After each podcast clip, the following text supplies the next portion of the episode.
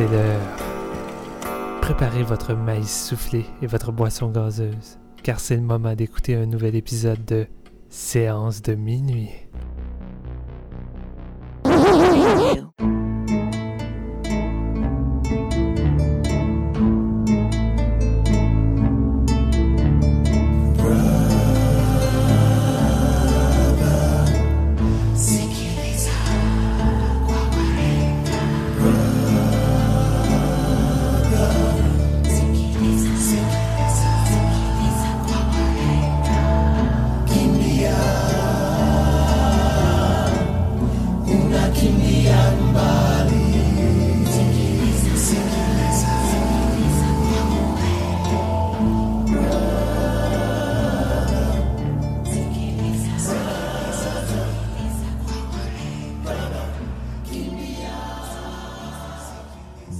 Tout le monde, je suis Marc-Antoine Labonté. Bienvenue à ce premier épisode de fin d'année de séance de minuit. Donc, euh, gros épisode aujourd'hui. On fait le bilan de notre année, de notre année de cinéma d'horreur en fait. Donc, pourquoi juste le cinéma d'horreur? Ben, peut-être par habitude, je vous dirais.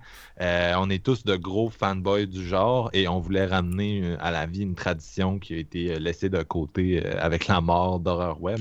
Donc, on, on, va faire un autre épisode dans les prochains jours qui va être sur le, cinéma en général. Mais on voulait vraiment se faire un, petit, euh, un petit trip d'horreur où on geek ça bien comme faut, euh, qu'on prend le temps de, jaser de l'année qui vient de se passer. Et euh, bref, c'est la fête aujourd'hui. et pour ce faire, je suis accompagné d'un monsieur qui a vu une centaine de films d'horreur qui sont sortis en 2017. C'est Jean-François Ouellette. Salut, JF. Yes, on est, on est fidèle pour euh, parler de notre genre préféré. Euh, je suis très très content d'être là. Puis c'est premier épisode top euh, en étant vraiment celui qui parle et non celui qui écoute. Donc c'est vraiment c'est vraiment un power trip aujourd'hui pour moi. Bienvenue à ton baptême de feu. écoute, tu le mérites, t'es une vraie machine. T'en as écouté toute l'année. ouais, ouais. J'ai pas, j'ai pas lâché, puis on lâchera pas non plus. Il reste, il reste deux semaines à l'année je compte franchir le 110 avant, avant qu'on finisse le 2017.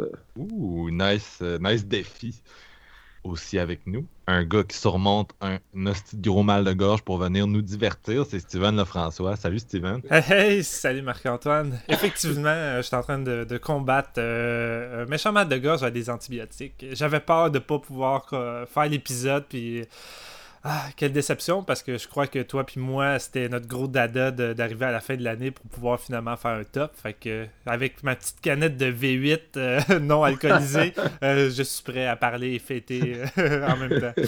tu vois-tu, ça voile l'âge quand il arrive pour dire son numéro 1. ouais, c'est ça. Ah, faut que j'y aille, les gars.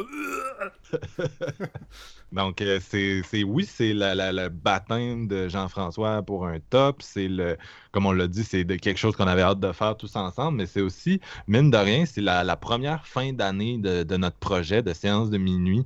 Euh, on est quand même actif depuis le mois de février, donc on a fait la grosse majorité de l'année 2017 ensemble. je suis très content de, ça. Donc, je commence l'épisode, moi, avec les gros, euh, les remerciements. Je pleurer un peu ah. les, ah, les gars. mais bref, euh, merci beaucoup de, de m'accompagner. Puis là, je, dis ça parce que c'est moi qui c'est pas plus mon projet que le, que le vôtre, mais merci beaucoup de, de, me rejoindre toutes les semaines. Puis euh, là, ben, c'est, notre épisode, c'est notre, notre, notre fête. Arrête de me faire pleurer, Marc-Antoine, je suis sur le bord. Mais non, effectivement, je suis, je suis vraiment fier aussi. Puis je repense à notre euh, épisode faux pilote zéro euh, sur Sadako versus Kayoko, que c'était même pas prévu, je crois qu'on fasse encore séance de minuit, mais que ça nous a donné le goût, je crois. Fait que euh, ça a comme décollé par la suite. Puis après ça, ben, les choses ont suivi et je suis vraiment satisfait de notre podcast. On a passé une bonne année. Puis euh, évidemment, pour 2018, on va tenter de, se donner encore plus à fond pour euh, offrir plus d'épisodes et. c'est ça. Dans le fond, c'est ce qui est vraiment cool de ce projet-là aussi, c'est qu'on on jasait tout le temps les trois avant même de créer séance de minuit. Fait que tant qu'à jaser euh, à, l'interne, on s'est dit on va mettre ça public. Puis c'est vraiment des belles discussions, puis des bons choix de films aussi. On a eu une bonne première année, puis on va revenir en force encore pour 2018, comme Steven l'a dit. Ouais, c'est ça qui est drôle aussi. on est dans des podcasts différents, mais on n'avait jamais vraiment la chance de podcaster ensemble. Fait que là, c'est comme en dehors des podcasts, on aime tellement parler que logiquement, ça faisait du sens de vouloir créer un podcast un jour, euh, notre, notre, bébé un peu à nous trois. Fait que c'est ça qui est vraiment nice. meilleur Marc-Antoine, il est trop ému, là, il est en train de s'essuyer les yeux. Il est comme trop Kleenex. bon, ben, sur, ce, sur ces, ces, larmes essuyées euh, dans, mon, dans mon chandail, euh, on va passer à notre sujet. Et j'avais le goût de commencer ça. En fait, ce qu'on va faire aujourd'hui, je, je, suis en train d'oublier, je suis en train de perdre mes mots, je suis en train d'oublier d'expliquer à nos auditeurs euh, comment on va fonctionner. Donc, euh, euh, on voulait proposer notre top 10 horreur à tous. Donc, on va faire ça. Puis, par la suite, on va, si on voit qu'il y a des films qui n'ont pas été nommés, mais qu'on pense qu'ils seraient dignes d'être discutés, on va, on va faire une petite section mention honorable, puis on va aussi vous parler peut-être un peu de nos déceptions. On va commencer par faire euh, par discuter, voir où ça s'en va, voir euh, comment c'est long, parce que des fois on s'éternise, et euh, par la suite, là, on avisera. Moi, je voulais commencer ça, en fait, on va se rentrer doucement dans, dans le feu de l'action. Est-ce que vous avez des. C'est quoi vos impressions sur l'année générale 2017 en matière d'horreur? Est-ce que vous êtes satisfait? Est-ce que vous ne l'êtes pas? Je vais commencer avec toi, Jean-François. Euh, moi, honnêtement, je trouve que c'est, euh, ça a été une année surprenante. Ça, c'est le mot pour la décrire vraiment au complet parce qu'on a eu, on a eu des petits films indie qui ont vraiment scoré très fort. On a eu des, des studios qui ont osé nous sortir des trucs qu'on pensait jamais voir au cinéma. Euh, c'est, vraiment, on, voit que c'était comme si c'était dans la continuité des, années précédentes là, qui ont été très fortes en horreur. Puis on, on voit que le style je pense qu'il y, a un fanbase réel, ça fait longtemps, oui, mais que là, les cinémas le comprennent et ils sortent des trucs euh, qui n'auraient peut-être pas sorti il y a 10 ans, mettons, en salle.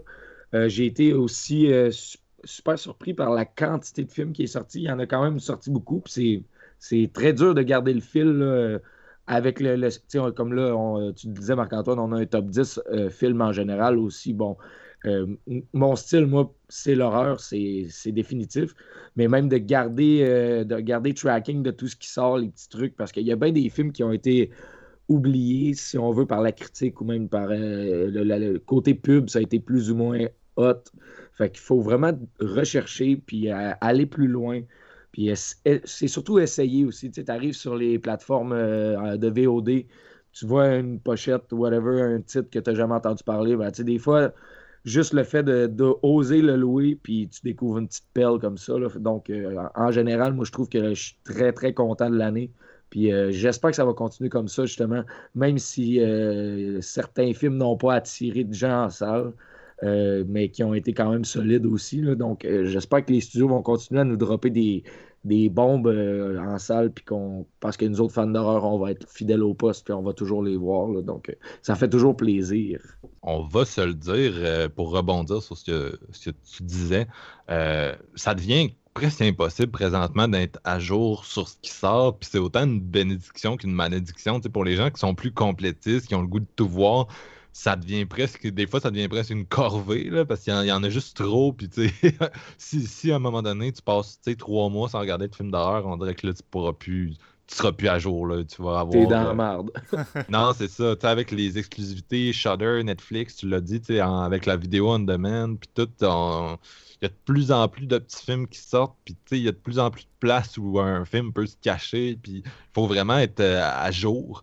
Puis euh, moi, j'ai vu 125 films d'horreur qui sont sortis en 2017. Puis il me semble qu'il y en a encore beaucoup qui sont comme intéressants, mais que je suis pas sûr si ça va être bon ou pas. Puis j'ai juste pas pris le temps de les visionner. Puis je, fait qu'on est vraiment dans, dans peut-être dans la période peak horreur, tu sais. Puis on dirait que je le sens parce que j'ai l'impression que cette année, tout a sorti en double ou en triple. Il y a eu trois films de kaiju, il y a eu euh, deux films de monde qui se tue dans, des tours à bureau, il y a eu deux films de, de, de soirée de gardiennage qui virent pas bien, euh, 4, 5, 6 adaptations de Stephen King, des films de kidnapping, des films de zombies. Tout, tout vient en double, en triple exemplaire. Puis c'est pas nécessairement négatif. Des fois, il y a deux bons films du même genre qui sortent la même année. Euh, Mais, mais non, ça a, été, ça a été vraiment une très grosse année. Puis euh, si je peux dire une autre chose avant de, me taire, euh, on pourrait continuer longtemps là-dessus, mais je pense qu'il y a un éléphant dans la pièce cette année, puis c'est les femmes, en fait. Dans le sens que moi, j'ai rejoint Horror Web au début 2010. Et depuis ce temps-là, je suis très. Euh, je suis un, disons, je suis, très assidu dans les films d'horreur que j'écoute.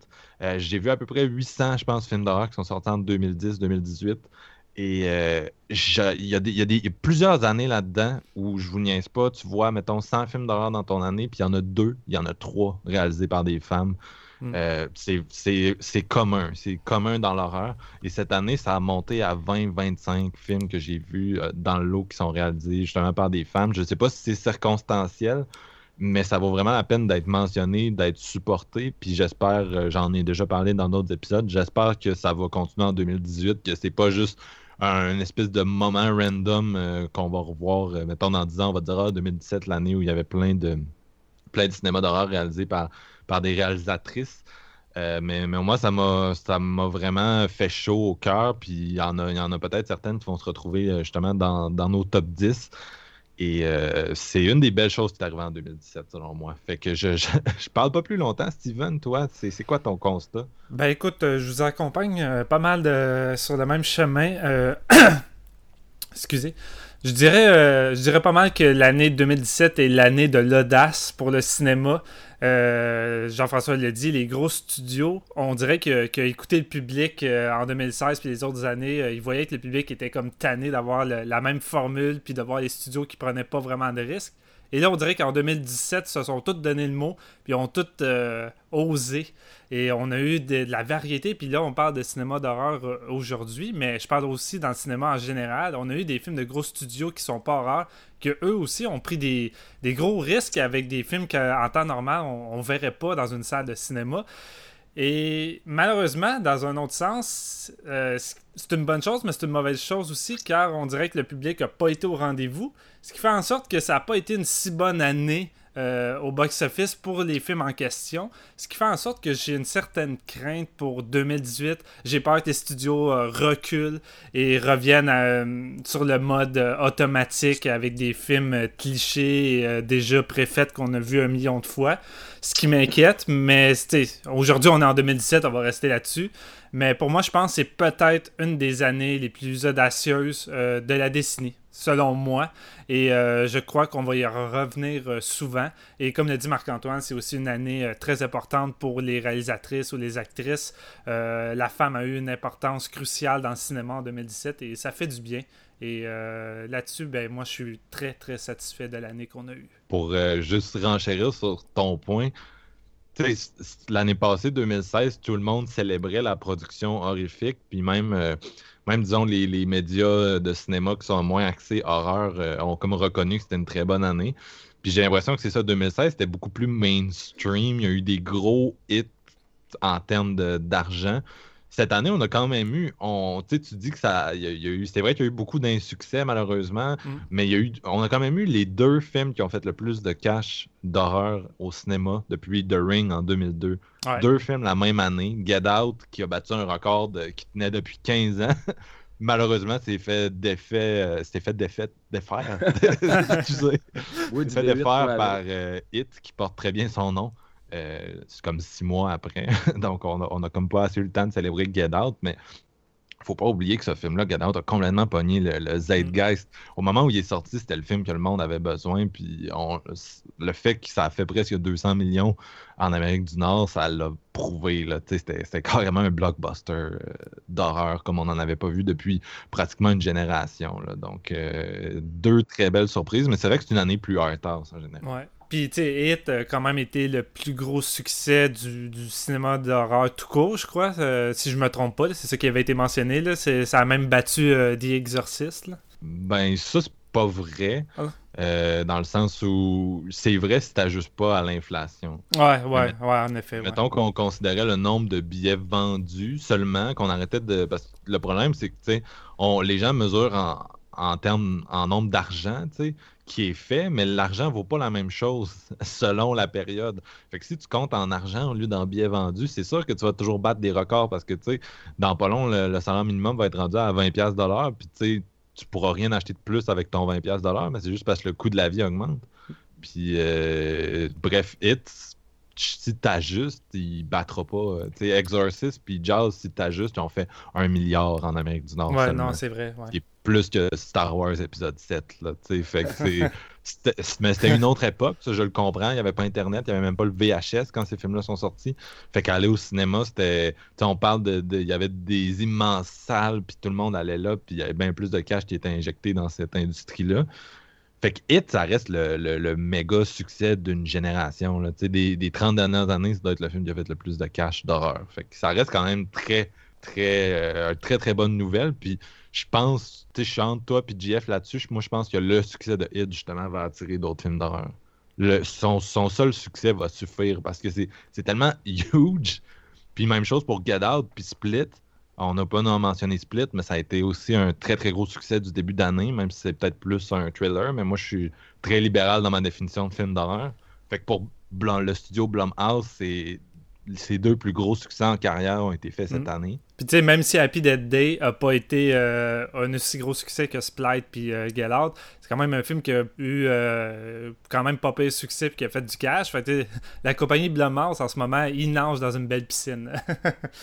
non, c'est ça. Fait que je pense qu'il y a quand même des gens qui vont avoir été influencés mais c'est sûr qu'effectivement, euh, si tu regardes les films plus comme Mother ou It Comes at Night, que les studios ont pris des risques pour les sortir dans beaucoup de cinéma, je sais pas à quel point ça a payé, je sais pas à quel point ils vont avoir envie de répéter l'expérience. Qui vivra verra, on va bien voir ce que 2018 nous réserve en temps et lieu. Ce qui nous amène au top 10.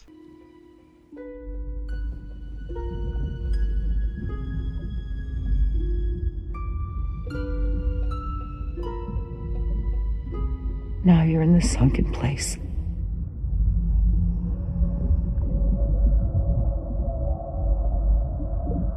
Donc, comment on va fonctionner aujourd'hui? On va euh, présenter chacun deux positions. On va commencer par 10 et 9, chacun notre tour, puis on va enchaîner euh, comme ça en montant jusqu'au numéro 1. Donc, euh, je vais vous pardonner si vous avez un ex en numéro 10. Puis bien sûr, je dis ça parce que j'en ai un. Évidemment. Évidemment, of course, monsieur euh, Marc-Antoine ex la bonté. Et. Euh, mais on va commencer, je pense, avec Jean-François pour bien alterner les voix. Donc, 10, 9, c'est quoi, tes, c'est quoi ton, la crème de l'année? Hmm. J'ai même pas osé faire un ex aequo, ça en plus. Je me suis dit, ah non, contente-toi de 10 positions, mais j'ai hésité. Puis là, avoir su que tu t'en as un, ben, je l'aurais fait. Mais je vais commencer mon top euh, avec euh, un film que j'ai vu assez récemment en fin d'année. Dans le fond, c'était un late euh, visionnement. je vais y aller avec Shin Godzilla qui est, sorti sur les plateformes, mais qui était aussi au Festival Fantasia. Je pense que Steven l'avait vu là-bas. Ouais. Euh, c'est, je, vais, je vais m'éviter de prononcer les noms du réalisateur, je pense, parce que je suis pas sûr que je vais leur donner bonne justice. Hideaki Anno. Ah, et voilà, merci, merci. Euh, ça, c'est du teamwork. Shin Godzilla qui m'a énormément surpris, en fait. Je suis pas particulièrement un fan de Kaiju. J'ai pas vu les, les 25 Godzilla. Euh, de la série, puis la taupe, tout ça. Puis je suis pas un gars qui connaît tant que ça, mais celui de 54, euh, j'adore ce film-là. Puis vraiment, il a fait. Shin Godzilla arrive comme un, successeur, je pense, à, à, Gojira. Puis il nous propose un truc vraiment différent. Puis il nous montre un petit peu un autre concept, euh, en fait, un autre problème du, du nucléaire. On parle de Fukushima, ça a fait un clin d'œil à tout ça qui est arrivé avec les tremblements de terre et tout ça. Euh, j'aime vraiment l'humour qu'il y a dans ce film-là. Dans le fond, l'écriture, tout ça est, vraiment teinté d'un humour qui est très, très comique. J'ai vraiment adhéré à ça. Puis honnêtement, le, design de Godzilla, à première œil, c'est très surprenant. C'est. Euh, puis j'étais pas sûr. Puis en fait, en le réécoutant, j'ai fait ben non, c'est du génie. C'est vraiment, vraiment, vraiment beau à l'écran. Euh, je trouve les effets superbes. Puis bon, je, vais nommer la, scène, mais la scène du Atomic Breath, j'ai jamais vu ça de ma vie. avec l'espèce de soundtrack classique, tous les violons, puis Godzilla qui détruit une ville entière en genre 10 secondes. J'ai vraiment trippé. Euh, fait que c'était, comme je dis, c'était, c'est une année surprenante. Puis mon, mon, numéro 10 le prouve. Je pensais pas à mettre un Godzilla dans mon, dans mon top de l'année. Puis je l'ai vu v'là trois semaines. Puis c'est vraiment hissé à la dixième position euh, de, de, par lui-même parce que c'était. J'avais, je pouvais pas pas le mettre dans le fond. De par c'est euh, un lot de scènes qui m'ont vraiment, vraiment accroché. Puis que j'ai. C'est le genre de scène que tu recules trois, quatre fois puis que tu réécoutes en boucle. Si on était dans l'ère du VHS, probablement que la cassette t'offre un an, parce que tu, recules tout le temps. Fait que non, je vais, je vais m'en tenir à ça. Shin Godzilla, allez voir ça, c'est vraiment cool. C'est disponible sur iTunes. Euh, oui, Marc, tu voulais-tu ajouter quelque chose? Ouais, ben j'allais dire, en fait, c'est pas mal la suite la plus surprenante de la série. Puis tu sais, c'est un peu un. C'est bon de même parce que c'est un retour aux sources dans le sens où c'est politique. Puis ceux qui n'ont pas aimé le, Godzilla de 2014 parce qu'on voyait pas beaucoup la créature, puis quand on la voyait, c'était beaucoup de la perspective des humains. Euh, vous allez battre ici, là, on la voit encore moins. je pense, on dirait quasiment un mélange entre un, film de kaiju puis I, Daniel Blake, qui est le film qui a gagné la Palme d'Or en 2016, qui est comme un film où un vieux monsieur s'élève contre le, le, système qui l'écrase, c'est vraiment ça, c'est une comédie sur le, la politique puis le, système qui est comme pété au Japon. Puis c'est bien plus genre un film de bureau où on est critique de, la société. Puis il y a un peu de Godzilla. Mais quand Godzilla est là, c'est bon en crise. Mais tu sais, il y a, ça a une force dans son propos, puis c'est solide. Puis tu sais, ça te montre comment ça se déroule dans les bureaux durant une gestion de crise, puis c'est c'est bordélique. Il y a tellement. c'est ça qui est drôle au début. Il te présente tellement de, personnages. Là, je pense qu'à chaque personnage qu'on te montre, il, il, mentionne son nom en dessous en écriteau. Mais il t'en montre comme une cinquantaine en genre cinq minutes. Tu peux pas toutes les retenir. Tu es comme, OK, je comprends plus rien. Ouais, mais c'est comme ça des bureaux. C'est genre incompréhensible comment c'est bordélique. Puis ça en est juste drôle. c'est ça qui est le fun. Le réalisateur met une touche du mot. Puis une espèce de rip. Tu sais, c'est pas emmerdant. La caméra a quand même une, énergie. Il fait de quoi avec.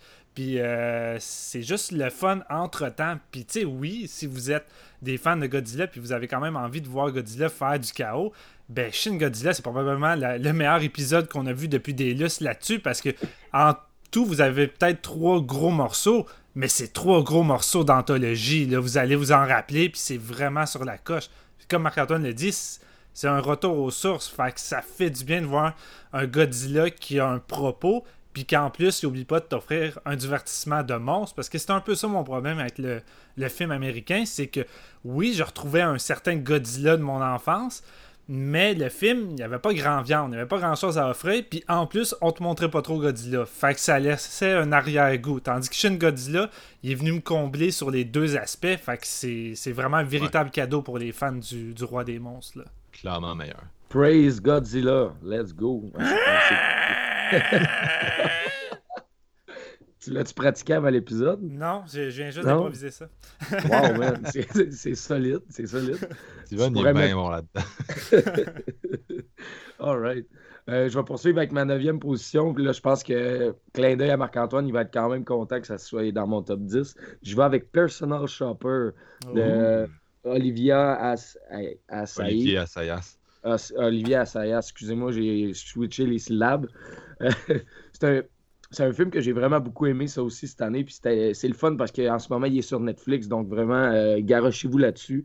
Euh, c'est un film qui a eu droit à son critérion aussi à sa sortie, euh, qui est une, très bonne compagnie de Blu-ray, si jamais vous ne savez pas. c'est très fun à avoir dans sa collection.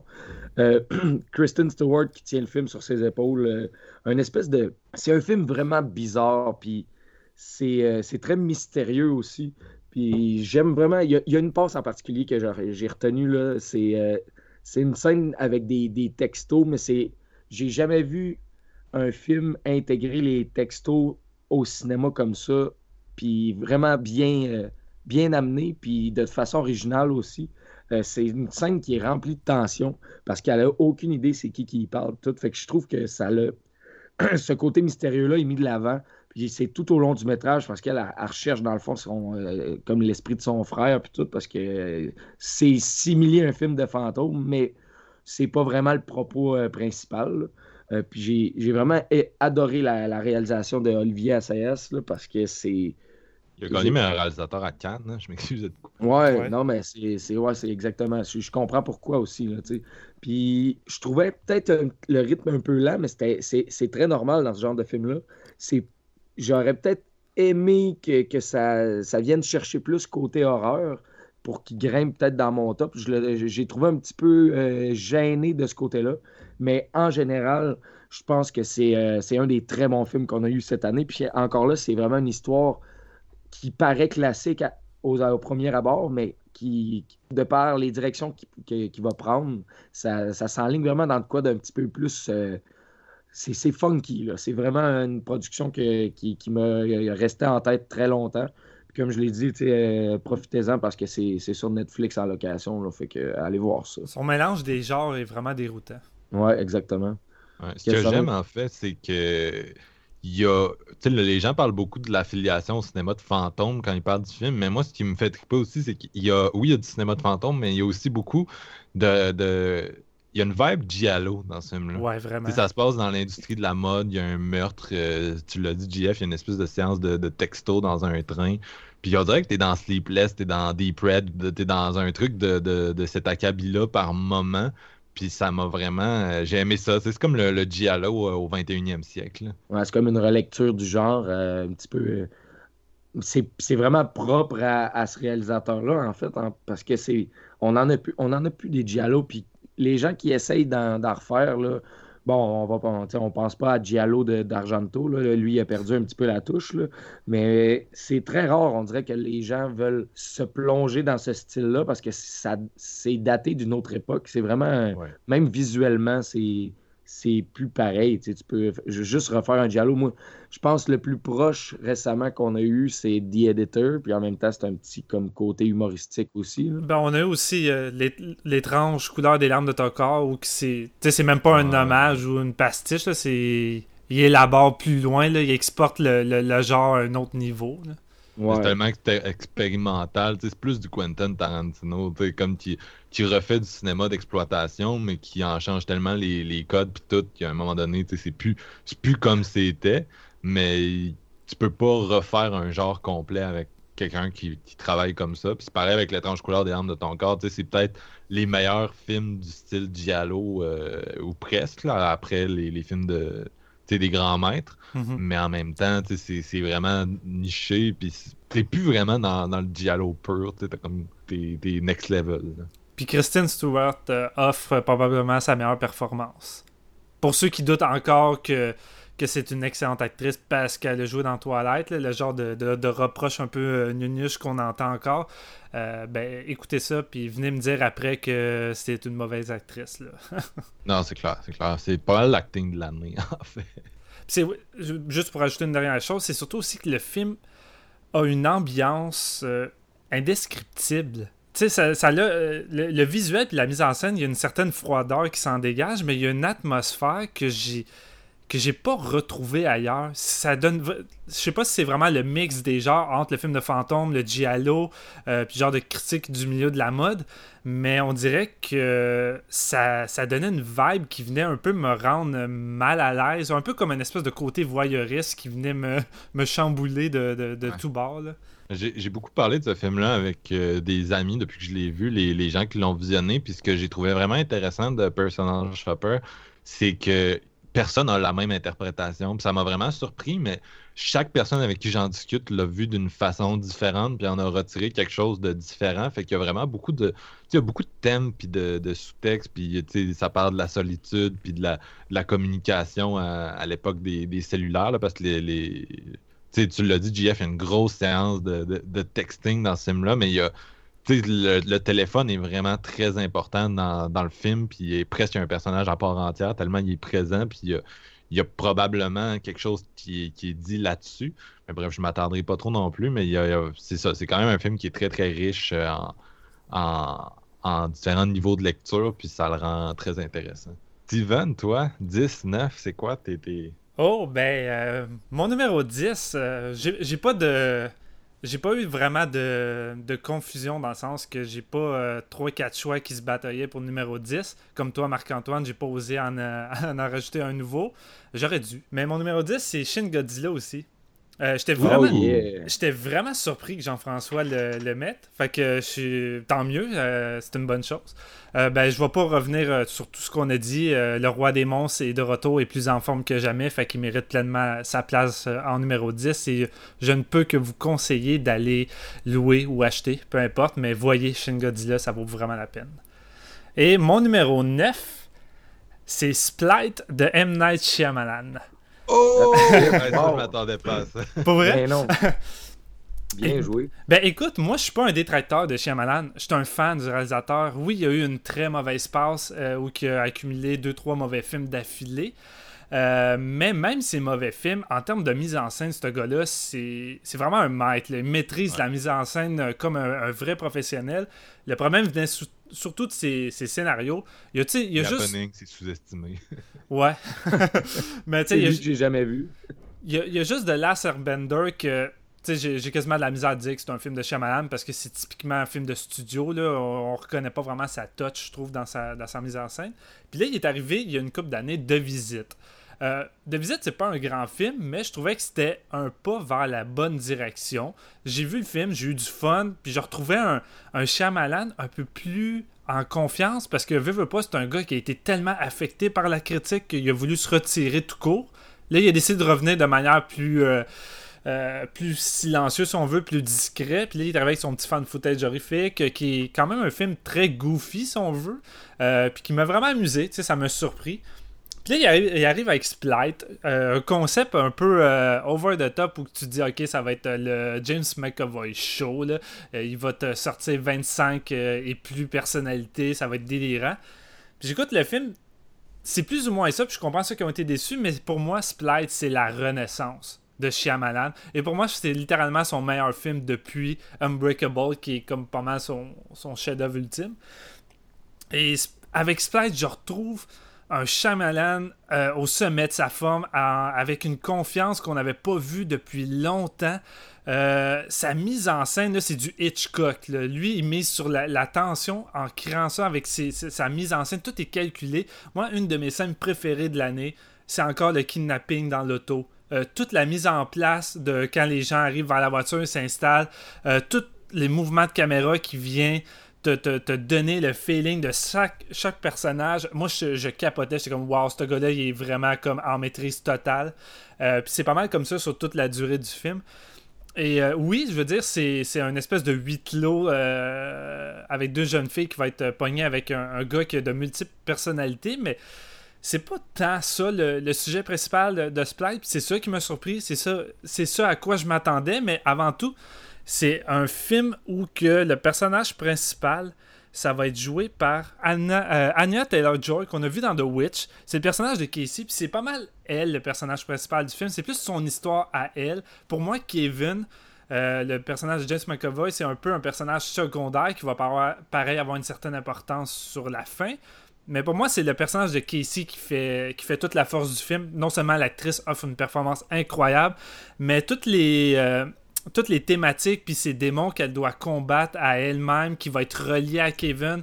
Euh, je trouve la manière que c'est amené, je trouve que c'est habile. Je trouve que le film euh, a plusieurs euh, analyses à faire qui sont vraiment intéressantes, quelques symbolismes. Je dirais pas que c'est le film le plus le plus intelligent. C'est pas des, thèmes qu'on a jamais vus, mais je trouve que Shyamalan arrive avec plus qu'un film euh, où qu'on va voir un gars faire euh, donner une performance d'acteur incroyable, c'est juste un, gros divertissement trailer. Là. Je trouvais qu'avec Splight, on a quelque chose de plus et ça m'a vraiment, vraiment fait triper. C'est un des films qui m'a resté le plus en tête. Je l'ai revu deux fois. Euh, et oui, on a droit au fameux twist habituel avec Shyamalan, mais moi, je l'ai aimé, ce twist-là. Euh, puis je parle pas du pseudo-twist qu'on voit avant que chacune coupe de, de, personnes. Moi, je trouvais que ça, marchait dans l'univers du film. Ça m'a pas choqué, mais je parle vraiment du dernier euh, qui annonce le prochain film. Moi, ça m'a vraiment plu. Je trouve ça intéressant et euh, ça fait juste me donner plus envie de voir son, fameux prochain film qui va sortir, je crois, fin 2018 ou début 2019. Euh, mais non, sinon, en gros, moi, c'est pas mal ça. C'est la renaissance d'un grand réalisateur mal aimé, malheureusement, qui va peut-être euh, euh, regagner ses lettres de noblesse avec ses prochains films. Faudrait que je le revoie. C'est ce que je m'étais dit en plus quand je l'ai vu en janvier.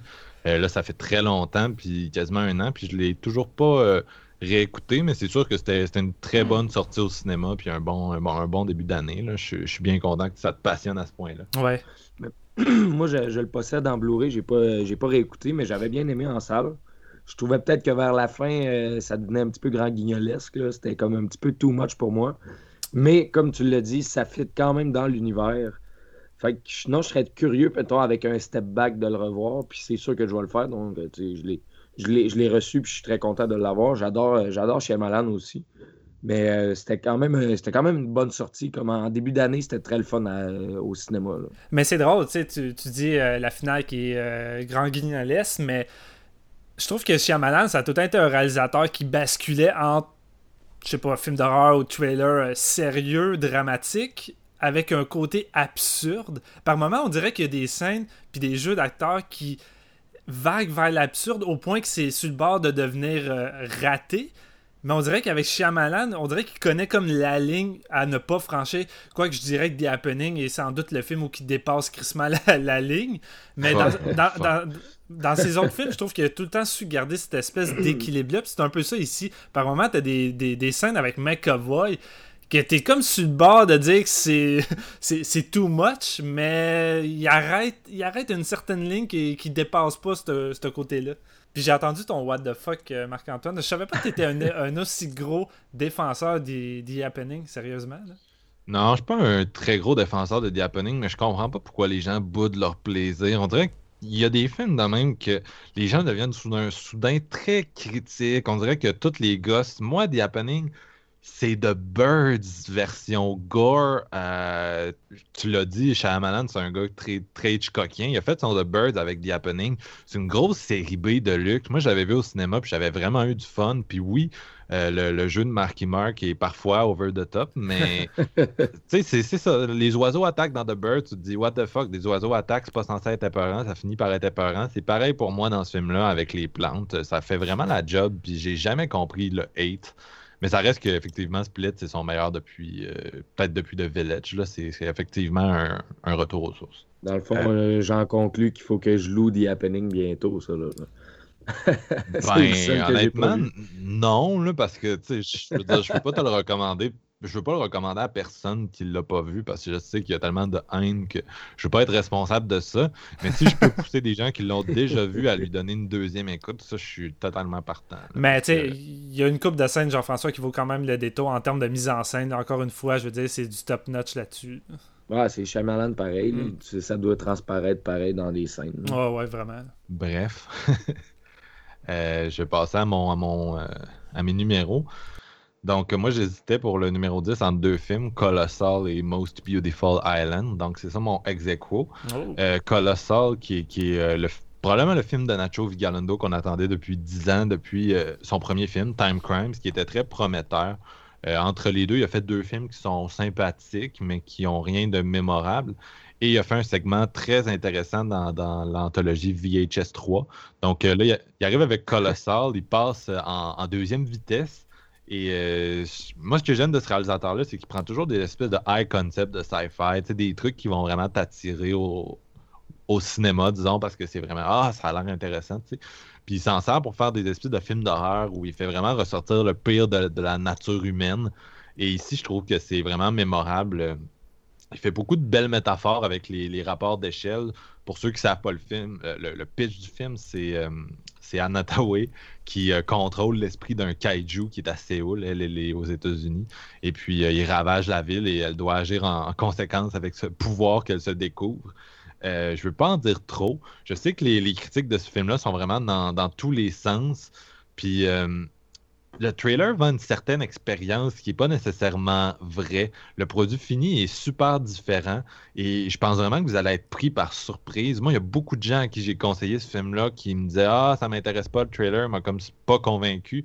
C'est une espèce de grosse bebête en CGI douteux, puis ça a l'air d'une comédie légère, mais c'est vraiment pas ça. Et toutes les personnes à qui je l'ai montré ont été extrêmement surpris. Il y a même des gens qui m'ont, je veux pas être, trop me parler de moi-même, mais il y, a du monde qui n'était pas convaincu puis qui m'ont remercié par la suite parce que ils ont découvert un bon film, tu sais, puis ils l'auraient pas vu si j'avais pas si j'avais pas crissement gossé comme je sais le faire parfois euh, avec euh, Colossal. Problème de euh, marketing, encore une fois. ben, je sais pas si c'est un problème de marketing parce que une grosse force de ce film-là, c'est les surprises qui sont dedans. C'est pour ça que je veux pas en parler plus que ça. ça fesse parce que tu sais pas que ça s'en va là. Puis si j'avais à le comparer à une chose, moi, ce serait à Ten Cloverfield Lane, en termes d'ambiance. Donc, c'est vraiment pas ce à quoi vous vous attendez. Puis ça va vraiment vous donner une coupe de claques, peut-être dans le mauvais sens. Je sais qu'il y a des gens qui n'ont pas super trippé, mais euh, c'est vraiment genre, c'est un beau melting pot de genre. Euh, c'est un film sur les, Ah, je veux pas, je veux pas aller plus loin ouais, que ça. Non, non, faut pas, faut pas. Anna Tawai a ses haters, elle aussi. Puis personnellement, je, sa performance est juste vraiment solide là-dedans. C'est quelqu'un qui est super à l'aise dans le, tout ce qui est comédie dramatique. Euh, Rachel Getting Married. Euh, en fait, là, elle, channel beaucoup son Devil euh, Wears Prada intérieur, puis c'est vraiment solide. Jason Sudeikis aussi qui est là-dedans, il est excellent. Donc, c'est vraiment un film qui, est underrated. Puis encore là, c'est sur Netflix présentement. Donc, ça, si vous avez votre abonnement, c'est juste 1h45 de votre temps. Puis moi, je vous recommande fortement de tenter l'aventure. Vous allez peut-être vraiment être surpris. Ouais, je suis du c'est un film qui aurait fait. Euh, ouais, c'est exact, Moutou. C'est un copier-coller, je pense. C'est un film qui aurait fait mon top, non, mon top 15 si j'avais euh, quelques autres positions. donc, euh, je te suis dans, dans ce sens-là. C'est nice. On a tous des kaiju en numéro. ouais, c'est vrai. Double Godzilla et Colossal. Malheureusement, King Kong n'a pas fait le cut. Euh, donc, euh, je vais enchaîner. Ouais, peut-être, peut-être. peut-être. Ben écoute, si vous me sortez King Kong en numéro 5 euh, en montant, je, vais faire le soin. attends, attends, tu vas peut-être être surpris. Ok, donc c'est ça, deuxième numéro 10. Moi, c'est Most Beautiful Island. Je sentais vraiment le besoin d'en parler. premier film de, de, Anna Asensio, qui a écrit et réalisé et qui tient le rôle principal du film. Et euh, c'est vraiment prometteur. Vraiment, oh my god. C'est le genre de film qui a zéro budget. En général, quand quelqu'un euh, tient réalisateur, scénariste, acteur principal, c'est souvent une, question de budget. Mais vraiment, là, euh, le film m'a totalement surpris. Peut-être la, plus. En termes de, de, film totalement indie, c'est peut-être la plus belle surprise cette année. Tu sais, d'habitude, quand tu vois Larry Fessenden arriver dans un film, rôle secondaire, parce que c'est cheap. C'est rien contre Larry, mais c'est un gars qui est très impliqué dans, la production locale, dans la production indépendante. Puis souvent, il va venir euh, tenir un de tes rôles parce que tu n'as pas vraiment d'argent pour un autre, euh, un autre acteur. Puis dans ce film-là, Larry Fessenden, c'est peut-être la, pire chose du film, pour vous donner une idée. C'est maîtrisé. Euh, et c'est l'histoire d'une immigrante. Elle vit à New York. Elle n'arrive pas à joindre les deux bouts, ce qui a l'air assez classique de l'expérience états-unienne. Et elle se fait proposer une passe de cash rapide par une connaissance. J'en dis pas plus parce que c'est un film qui encore là qui repose sur ses surprises. Puis je sais que la majorité de nos auditeurs n'ont pas dû le voir à, l'heure où on enregistre. Moi non plus. Euh, non, je sais, puis Jeff non plus, je pense. Euh, non, j'ai pas regardé. Moi.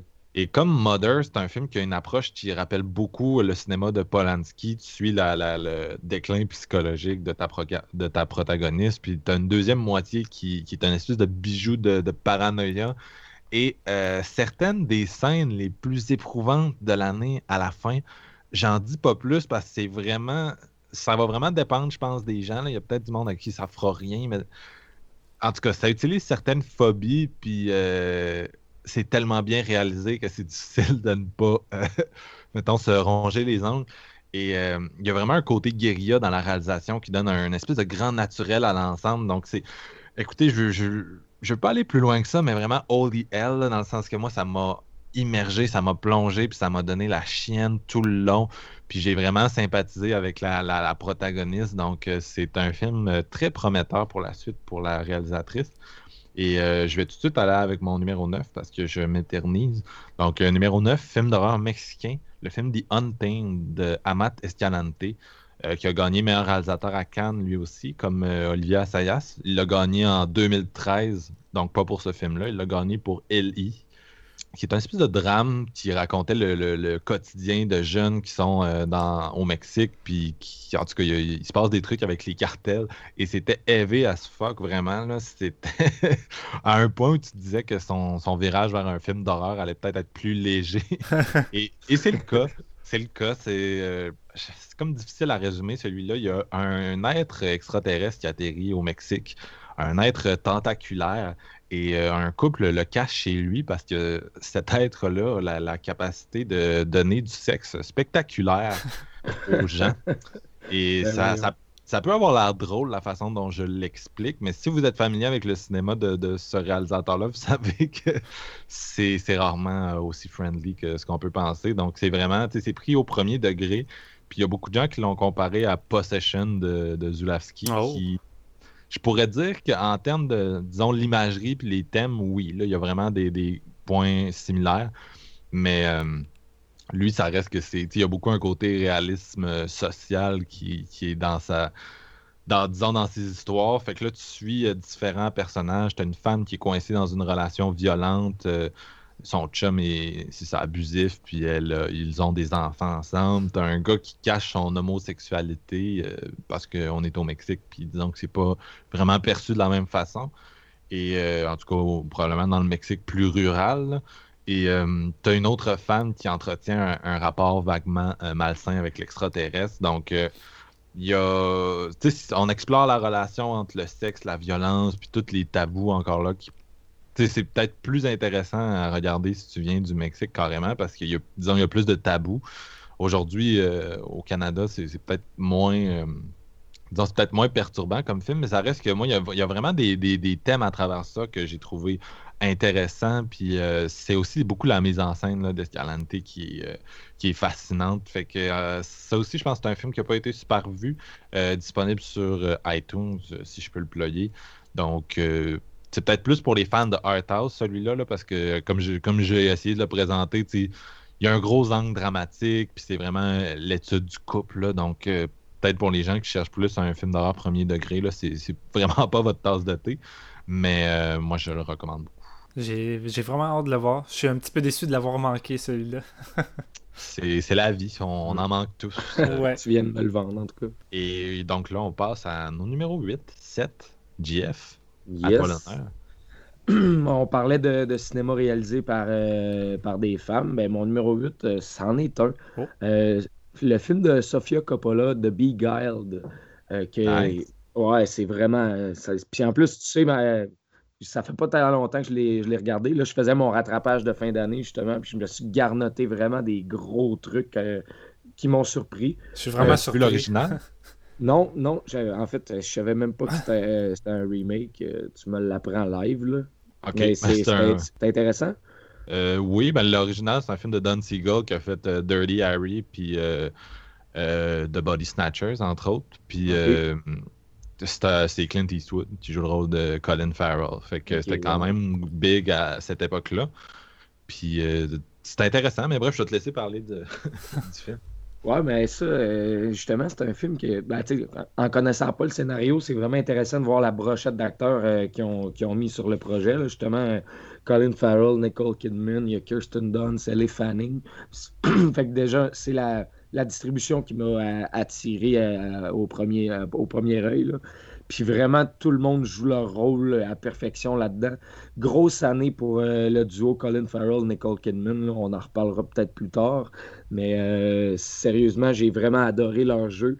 Puis j'ai vraiment aimé l'espèce de d'ambiguïté du scénario, à quel puis comment c'est amené. Il y a un petit côté vraiment pas louche, là, c'est sketch, hein, la, relation entre Colin Farrell et les femmes dans le. Parce qu'on parle, dans le fond, c'est comme une espèce de d'école pour, pour femmes. C'est quelques. Bon, c'est quelques femmes de, de, plusieurs âges, dans le fond.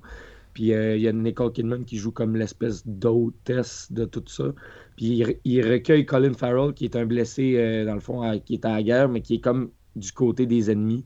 Puis ils vont le soigner, puis ils vont se mettre un petit peu euh, à une relation d'amitié slash intérêt bizarre de la part de Colin Farrell. Puis là, ça va partir en débandade euh, assez incroyable. Ça me vraiment. C'est un film que tu t'attends pas.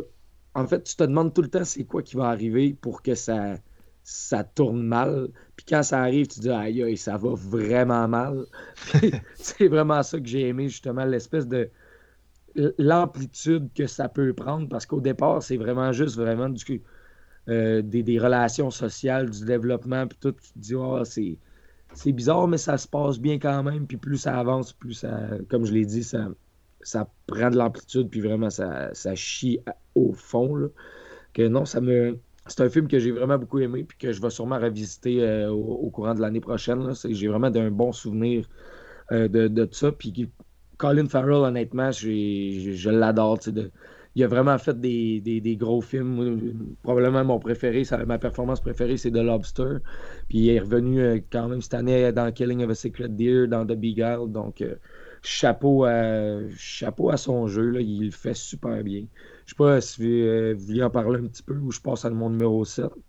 moi, je peux bien. Je l'ai vu au cinéma, celui-là. Puis, en fait, c'est drôle parce que ça fait deux fois qu'on nomme, on dit Ah, meilleur réalisateur à Cannes, mais Sofia Coppola, meilleure réalisatrice à Cannes pour The Big cette année. Personal Shopper, c'était en 2016. Puis euh, moi, j'ai beaucoup apprécié. Ce qui est, intéressant de le comparer avec l'original, parce que si tu vois cette histoire-là pour la première fois, tu l'as apprécié vraiment différemment. Mais moi, j'avais vu le film avec Clint Eastwood, puis tu sais, c'était vraiment différent parce que c'était un film de son époque. Puis c'était beaucoup plus axé sur le personnage d'Eastwood, qui essaie de séduire euh, différentes femmes. Puis euh, il est dans une espèce de grande euh, demeure du sud des États-Unis, sur les plantations à l'époque de la guerre de sécession. Puis t'as pas raconté l'histoire, hein? Je, un peu plus. J'ai été très vague, mettons. Tu peux, tu peux renchérir. Fait que c'est, lui est nordiste, elles sont sudistes, mais elle l'accueille quand même dans la maison. Puis là, sa game, c'est d'essayer de toutes les séduire pour euh, survivre, puis profiter d'elle aussi beaucoup. Puis c'est ça, on était beaucoup plus axé sur le personnage d'Eastwood euh, dans l'autre version. Puis là, on est vraiment axé sur les personnages féminins. Puis c'est il y aurait vraiment une vidéo YouTube ou juste genre de quoi, une analyse profonde, intéressante qui pourrait être faite sur le fait que tu peux faire le même film, mais en, changeant le gaze, en passant de l'espèce de gaze euh, masculin, vraiment obsédé, au gaze féminin. Puis juste de changer cette perspective-là fait que le film au complet est différent. Puis c'est vraiment intéressant euh, de, comparer les deux pour cette raison-là. Mais euh, oui, en tant que tel, les, performances sont, vraiment toutes fortes. Puis le film en soi est intéressant. Puis la direction photo est je, je sais plus c'est qui qui l'a fait celle-là. Je pense que c'est Philippe Le Sourd qui a fait entre autres de Grandmaster? Je suis plus sûr, faudrait que je vérifie.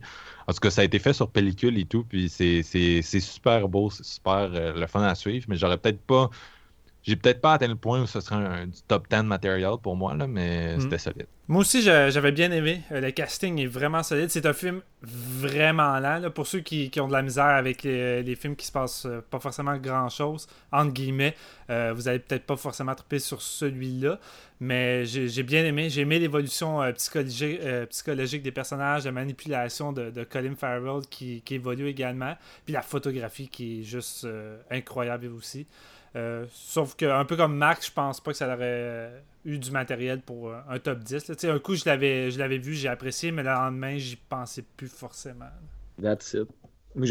Ça m'a vraiment euh, beaucoup accroché, justement, parce que, tu sais, des fois, y a, tu feels pour justement cette vibe-là, Steven, tu parlais d'un film assez lent. Puis c'est des. Il y a d'autres moments où si tu regardes ce genre de film-là, puis t'adhères vraiment pas. on dirait que cette soirée-là, là, quand j'ai, j'ai loué The Beagle, je voulais ce genre de film-là intérieurement, puis je savais pas à quoi m'attendre, puis j'ai vraiment eu ce que je, ce que je voulais à ce moment-là. Donc, euh, mon appréciation peut-être en est, euh, a, été plus, euh, plus profonde, mais non, au final, c'est un film que j'ai vraiment beaucoup aimé cette année. Et je vais poursuivre avec mon numéro 7. Puis là, ben, tu sais, c'est le temps des fêtes. Il faut parler des films avec le temps des fêtes. Oh, vous savez, ah je vous garoche Better Watch Out en numéro 7 de Chris Peckover wow, juste wow. Honnêtement, c'est le seul film cette année que j'ai loué, j'ai regardé, puis j'ai fini mon visionnement, puis je suis allé le pré-order sur Amazon. honnêtement, c'est vraiment ça qui s'est passé. J'ai adoré euh, Better Watch Out. Pourquoi? Parce que les, les films de, de gardiennage, c'est le fun. Des, des films justement avec des, des kids, justement des, dans l'horreur. Il y a tout le temps des trucs qui se passent euh, qui sont élevés quand même. Puis celui-là, il ose vraiment beaucoup. On, ne peut pas nécessairement trop en parler parce que cette année, ouais, c'est ça, je me, je me, garde une réserve, inquiétez-vous pas. Mais cette année, c'est le film claque d'en face. C'est le film que tu regardes, puis à un moment donné, pouf, t'es comme what the fuck, qu'est-ce qui se passe? J'en veux plus. Puis c'est ça qui va te donner.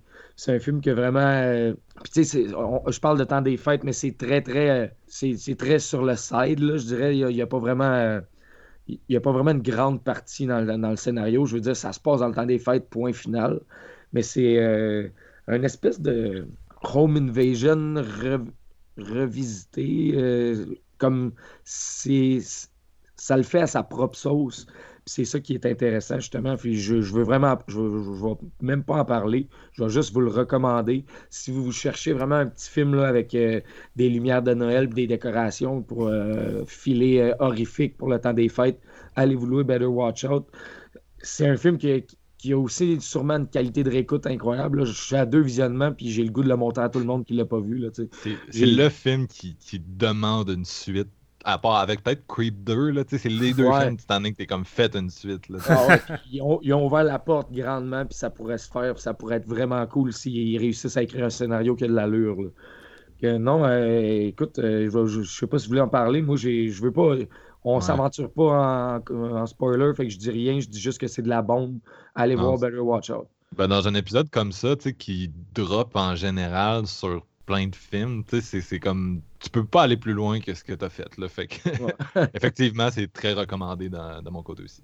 Pareillement, c'est un film que j'ai découvert au, Fantasia, puis euh, la salle au complet euh, a été bernée par les revirements et les directions que le film prenait. Puis, c'est c'est un film festif. C'est un gros divertissement où tu as du fun. Puis dans le temps des fêtes, c'est un peu ça qu'on veut euh, en dehors des, gros classiques comme Black Christmas qui sont un peu plus lourds. Ben, euh, Better Watch Out, c'est un film qui est plus axé sur, de l'humour noir, où tu as du plaisir du début jusqu'à la fin, puis c'est une des raisons pour laquelle tu as envie de le revoir. Tu as un malin plaisir à, suivre les aventures des personnages, fait que c'est vraiment un gros plaisir, ce film-là. Moi, je l'ai juste vu une fois, mais je l'ai trouvé lourd en tabarnak. Ouais, ben non. C'est lourd, mais c'est abordé d'une façon euh, amusante quand même. C'est plus ça. Et... Ben, c'est débattable, mais on peut pas vraiment en débattre là, là au risque de, se spoiler. Effectivement. C'est le genre de film là, que. C'est le genre de film, tu vas t'acheter un calendrier de l'avant, tu écoutes le film, puis tu manges les 24 chocolats. nice. nice. Sérieux, ça, c'est de. Tu viens de donner une tagline à ce film-là. C'est la première fois que quelqu'un lâche une, tagline euh, à séance de minuit. Félicitations. Yes, sir. Je suis fier, je lève mon verre à ça. Et euh, donc, on va passer à toi, Steven. Yes. Euh, mon numéro 8, une surprise inattendue. Je suis tombé en amour avec ce film-là. J'ai commandé directement le Blu-ray après l'avoir vu, comme Jean-François. Et ce qui est drôle, c'est que c'est un film qu'on a quand même eu en retard aux États-Unis puis au Canada. C'est un film qui date quasiment de 2015, fait que ça a pris presque deux ans à l'avoir ici. Puis euh, c'est Graciosité de Scream Factory qui l'a finalement distribué en Blu-ray et il est disponible sur Netflix. Je parle du film français Evolution de Lucille oh. Adzialilovic. C'est pas évident. Euh, c'est un film vraiment pas long. C'est un film d'un heure et quart. Mais c'est encore, encore un film qui, qui est très lent mais j'étais juste dans le bon mot, puis j'ai été hypnotisé du début jusqu'à la fin. Euh, rapidement, ça raconte l'histoire d'un jeune garçon du nom de, du nom de Nicolas qui a 11 ans, qui vit avec euh, sa mère dans une espèce de petit village isolé au bord de l'océan. Puis le village est, seulement peuplé euh, que de femmes et de jeunes garçons de son âge. Puis sur le bord du village, il y a une espèce d'hôpital qui surplombe la mer. Puis tous les, enfants reçoivent un, espèce de traitement mystérieux qu'on sait pas trop c'est quoi. Puis dans tous les enfants, il y a juste le jeune Nicolas euh, qui pose des questions, qui se demande qu'est-ce qui arrive. Puis il a l'impression que sa mère lui manque constamment à chaque fois qu'il essaie d'en savoir plus. Fait que la nuit, il va tenter de d'enquêter, entre guillemets, puis essayer de savoir ce qui se passe euh, dans tout ça et d'essayer de, comprendre aussi les espèces de rituels étranges que les femmes font euh, la nuit sur le bord de la mer. Et il va s'en suivre des révélations bizarres et il n'y a pas tant d'explications. C'est un film très expérimental, euh, hypnotique. Euh, moi, ce qui m'a fait vraiment triper, c'est que ça, ça a une vibe, une vibe vraiment H.P. Lovecraft. Et quand je dis ça, c'est pas parce que on va forcément voir des monstres. C'est surtout que le film a une atmosphère dans le sens que ça fait très Lovecraft où tu as une, espèce de petite civilisation. on connaît pas trop leur, leur histoire. Puis il y a une espèce de connexion entre eux et la mer, les, espèces d'étoiles de mer, les poissons. Euh, c'est vraiment étrange, mais ça me fascinait. Euh, T'as des scènes, euh, des scènes de nuit avec une photographie verte, éclairée, puis que je me sentais tellement pas bien. À un moment donné, il y a une scène où tu vois un, des fameux rituels des femmes, puis c'est digne vraiment d'un cauchemar de film d'horreur qui semble sortir de H.P. Lovecraft. Euh, ça m'a hypnotisé tout le long. Euh, c'est un film qui touche beaucoup euh, la puberté des garçons. J'ai entendu dire que son film précédent que j'ai pas vu toucher à celle des filles. Fait qu'on reste pas mal dans la même thématique, mais dans le sens contraire. Fait que je suis curieux de voir son film précédent. Euh, mais si vous êtes quelqu'un qui apprécie les films plus expérimentaux, qui vous laissent pas vraiment de réponse, mais qui vous euh, fascine et qui vous laisse place à la discussion, je dirais qu'Evolution risque de frapper fort avec vous. Et euh, c'est peut-être la plus belle photographie que j'ai vue cette année. Les trois premières minutes de ce film-là, en dessous de la mer, j'en aurais pris pendant 4 heures. C'est tellement beau. Les scènes sous l'eau, la mise en scène, c'est incroyable. Mais globalement, tout le long, la, photographie est juste folle. Euh, le casting est quand même très bon, malgré que c'est pas très axé sur le dialogue, c'est sur le non-dit. vraiment tout est dans l'ambiance puis le fait l'endroit où ça a été tourné sur l'espèce de petite île avec les effets sonores de la mer ça la ça procure quelque chose de vraiment unique au film et j'ai vraiment trippé. Puis tu sais, c'est quand même un heure et quart. Moi, j'ai trouvé que ça passait vite parce que j'ai embarqué dedans, mais j'étais déjà prêt à le revoir. Puis c'est un film qui m'a vraiment fasciné. Il y a quelque chose d'unique dans ce film-là euh, que j'ai jamais vu ailleurs et j'ai vraiment envie juste de, le revoir euh, sans arrêt.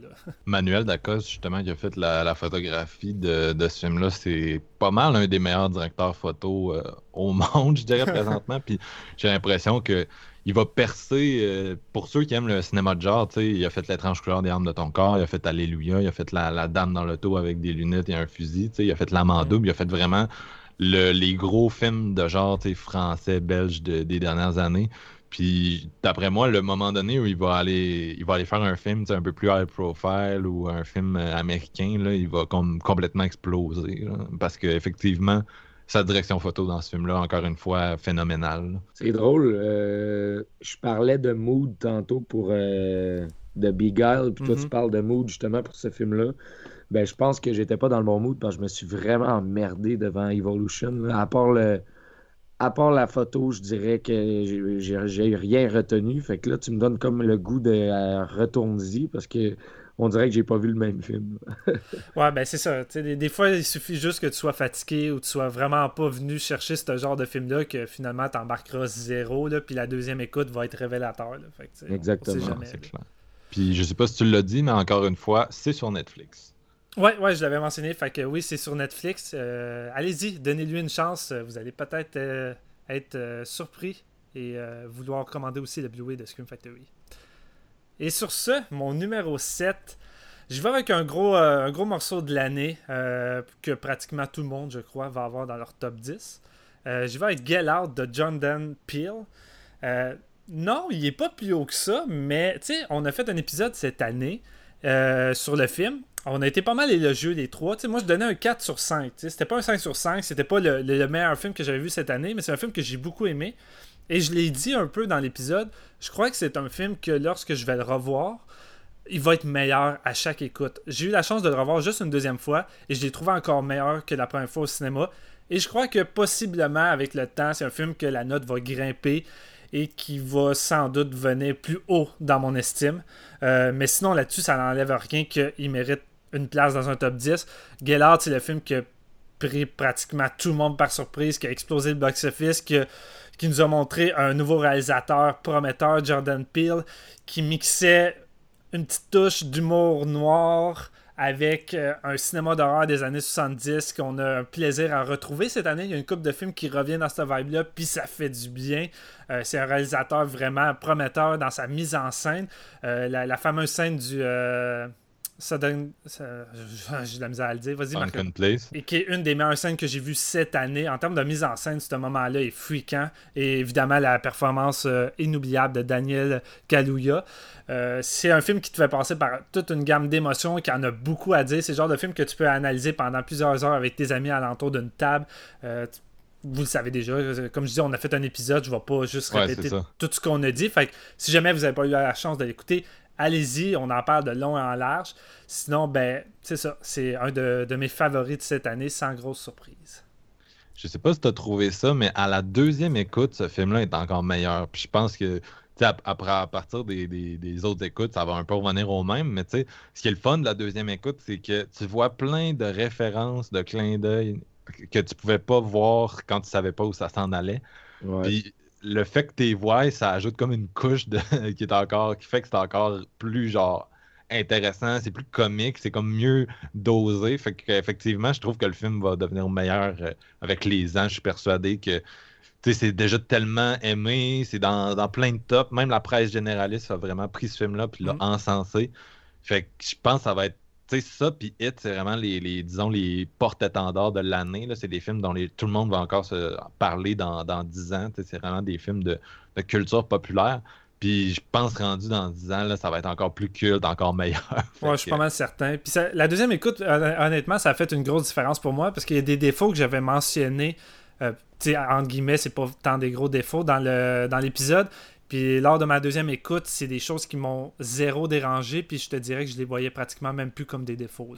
Fait que euh, je pense que ça y va peut-être aussi au niveau des, attentes. Des fois, la première fois, tu sais, je veux dire, quand on a été voir euh, au cinéma, le hype qu'il y avait ce film-là, -là, c'est incroyable. Un peu comme Hit, là, on était primé jusqu'en haut. Fait que c'est sûr que tu as une certaine attente dans ta tête, puis des fois le film prend pas les, directions ou euh, te surprend pas sur certains aspects que tu t'attendais, mais quand tu le revois, ça fait vraiment une différence. Là. Ah, c'est définitivement un grower, ce film-là. Moi, je l'ai vu quelques fois, puis honnêtement, c'est. Dans les dernières années, c'est un de mes favoris. Là. Ça, ça stand dans mon top 10 des cinq dernières années. Il ferait, il ferait le top 10 quand même. Nice. fait que je prends pour acquis qu'on va, on va en, glisser un mot encore plus tard. Euh, donc, en attendant, on va passer avec mon, numéro 8, mon numéro 7. Euh, numéro 8, j'ai mis Detroit. Oui, Detroit, le film de, Catherine Bigelow. Il n'y a pas d'erreur. Peut-être qu'en ce moment, vous vous frottez les yeux un peu euh, d'incrédulité. Euh, mais ceux qui l'ont vu vont peut-être être, d'accord avec moi, hein, ou peut-être aussi qu'ils se disent ah, What the fuck encore là. Euh, donc, un film qui raconte euh, les, des émeutes de 1967, émeutes euh, de nature raciale, parce que c'était les Noirs qui. qui ben, les droits civiques, basically. Et ça se passe à Détroit, puis les, les, flics ont de la difficulté à gérer les émeutes. Et bien sûr, il y a des éléments, disons, dans la police qui sont extrêmement racistes. Et donc, on se retrouve dans, dans une situation qui est, une histoire vraie, là, donc euh, des, euh, différents personnages qu'on suit qui chillent dans un motel, puis à un moment donné, il se passe une. Euh, il y a quelqu'un qui tire avec un, faux fusil à blanc. Et bien sûr, la, police investit les lieux, tout le monde capote, puis malheureusement, les flics ne sont pas tous de, très bonne foi. Donc, la soirée se transforme en véritable cauchemar. Puis, c'est un film qui fait plus de deux heures, quasiment deux heures et demie, je pense. Et ça rappelle quasiment les films de, torture puis de, survival qu'on avait il y a une dizaine d'années qui étaient très populaires. C'est aussi intense, c'est aussi hardcore, puis ça m'a autant mis à terre. Euh, parce que c'est une histoire vraie en plus, sais. Mm-hmm. Puis fait que c'est vraiment un film sur l'abus de pouvoir, euh, puis ça cherche à dénoncer une situation qui existe encore aujourd'hui aux États-Unis. On parle beaucoup de la brutalité policière vis-à-vis des Noirs, puis euh, fait que j'ai l'impression qu'avec ce film-là, qui célèbre les célèbre, souligne les 50 ans de, ces événements-là. J'ai l'impression que la réalisatrice cherche un peu à porter un miroir devant nous, à parler de, nous, de, la police, de comment on l'aperçoit, de comment elle agit encore aujourd'hui. Puis euh, elle fait une reconstitution euh, des, faits. Puis ceux qui connaissent Catherine Bigelow savent qu'elle a vraiment une force pour ça. Elle a gagné un Oscar de meilleure réalisatrice pour euh, The Earth Locker. Elle a fait Zero Dark Thirty, qui est assez controversé à cause de, ce qui s'est passé, mais qui est un des films les mieux réalisés euh, des, dix dernières années, honnêtement. Et donc là, elle, fait encore son espèce d'approche journalistique en temps réel, caméra à l'épaule, pour nous faire vivre pendant presque une heure trente, ou du moins c'est ce qui m'a semblé dans la situation avec les policiers qui foutent le monde contre le mur, qui les tiennent en joue, qui les menacent, qui bien sûr vont les abuser éventuellement, puis ça en finit plus de finir. Et euh, tu ressens vraiment la, la souffrance, la peine des personnages. L'acting là-dedans est phénoménal. Tout le monde euh, Will Poulter, qui est en psychopathe, c'est celui qui a failli euh, jouer Pennywise. Puis je dirais, je le regardais dans ce film-là, puis j'étais comme, ok, c'est un très bon substitut euh, au fait que t'aies pas fait Pennywise parce qu'il m'a bien plus foutu la chienne que le, le clown, malheureusement. Et le, non, c'est ça, le, vraiment, le jeu là-dedans est solide. Puis c'est un film qui. C'est un film d'horreur carrément. Tu sais, c'est je, sais que ça, repousse un peu la définition de ce que les gens entendent comme c'est quoi du cinéma d'horreur. Est-ce que c'est. Est-ce que c'est. Je sais qu'il y, a des personnes qui préfèrent euh, qu'on reste dans les, dans les règles, dans les balises, dans les normes, puis qu'on n'essaie pas d'en sortir. Moi, je suis un peu l'inverse. J'aime ça quand la définition est repoussée. Puis pour moi, quand tu représentes une situation comme ça qui est carrément horrifique, qui m'a, je vous niaise pas, c'est le, film cette année que j'étais assis puis je tenais les accoudoirs de mon siège là entre mes doigts comme j'avais les larmes aux yeux, puis je, je c'est pas nécessairement un film que je, voudrais montrer à, des personnes euh, racisées qui souffrent encore aujourd'hui d'abus tout le temps, parce que c'est pas un film qui est fait pour ce monde-là. Il y a tellement de souffrance là-dedans que je, je comprends pas pourquoi quelqu'un voudrait s'exposer à ça. c'est probablement pour ça que ce film-là n'a pas été populaire, parce que à qui est-ce qu'il s'adressait? Il s'adresse euh, il s'adresse aux Blancs principalement. Mm. Puis c'est une critique, c'est politique, puis c'est à nous que ça s'adresse, puis c'est de voir un peu le, les inégalités de notre société, puis si t'es pas capable de les regarder en face, il y a peut-être un, problème. En tout cas, je sais que c'est un film qui est, assez controversé. Euh, puis je peux comprendre pourquoi, mais ça m'a vraiment crissé à terre. Fait que pour moi, c'est de l'horreur. C'est de l'horreur un peu ancrée dans, dans, la réalité de tous les jours. Puis c'est peut-être juste ça que le monde n'a pas voulu euh, aller là-dedans. Il y en a qui écoutent des, films pour sortir de cette réalité-là, tandis que Détroit te ramène en plein dedans comme jamais, je crois. Là. Moi, j'ai pas eu la chance de le voir encore, mais c'est un film qui, m'intéresse beaucoup et juste la bande-annonce m'avait déjà bousculé, fait que j'imagine pas euh, de, voir le long métrage. Ah non, c'est totalement maîtrisé comme d'habitude avec euh, Bigelow et Bref, mon numéro 7, je vais en parler moins, c'est We Are the Flesh, euh, épisode, épisode 3 de Séance de minuit. Yes, euh, yes. Donc, on en a déjà fait une grosse discussion, c'est pour ça que j'ai pas envie de, m'attarder. Je l'ai pas revu, je l'avais vu deux fois au début de l'année, mais je l'ai pas revu depuis. Donc, euh, mes arguments n'ont pas vraiment changé. c'est un épisode très le fun en passant. Si vous ne l'avez jamais écouté, on explore notre dark side, on fait le, le top 3 des films les plus perturbants euh, à vie de chacun d'entre nous. Donc, c'est un film qui est un peu plus. Euh, un film, un épisode qui est un peu plus élevé, mais euh, on avait eu quand même du fun. Puis. on était la brosse. ouais, surtout toi. surtout toi. Moi, je suis toujours à jeun pour séance de minuit, donc. We Are the Flesh, deuxième film mexicain de ma liste. good job au Mexique. Et euh, c'est un film qui est très abstrait, cauchemardesque. C'est un peu comme si tu mélangeais Mother et euh, Les 120 jours de Sodom et Enter the Void. C'est enragé, c'est provocateur, c'est une merveille technique et c'est disponible sur le service de streaming Shudder si vous êtes intéressé. D'ailleurs, vous pouvez aussi y trouver euh, Better Watch Out que Jean-François a nommé tout à l'heure. Euh, donc, euh, il y a beaucoup de nos films qui sont accessibles présentement en, streaming si vous voulez vous faire un petit blitz de fin d'année. Et c'est un peu tout ce que j'ai envie de dire pour l'instant. Allez écouter notre, épisode encore là, mais We Are the Flesh, c'est encore là, c'est Art House.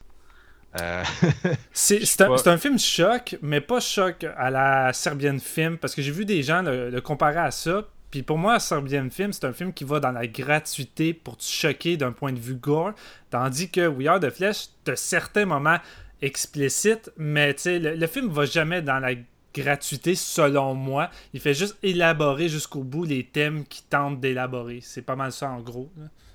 Non, c'est ça. Fait que c'est.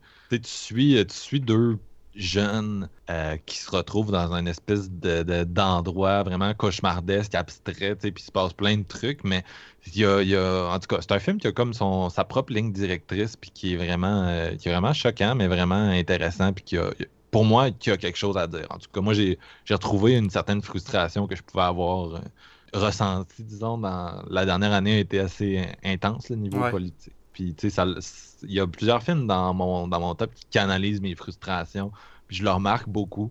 Mais c'est un peu ça le but du cinéma d'horreur. C'est de la catharsis. Puis cette année, on avait besoin de la catharsis. c'est pour ça que le monde va voir Get Out puis Hit. c'est pour ça que moi, je des films peut-être un peu moins vus, là, mais que il y a des films qui sont venus chercher euh, ma, frustration intérieure cette année euh, avec succès. Ouais, ça a été un thème populaire cette année, euh, ça. Oui, oui, effectivement.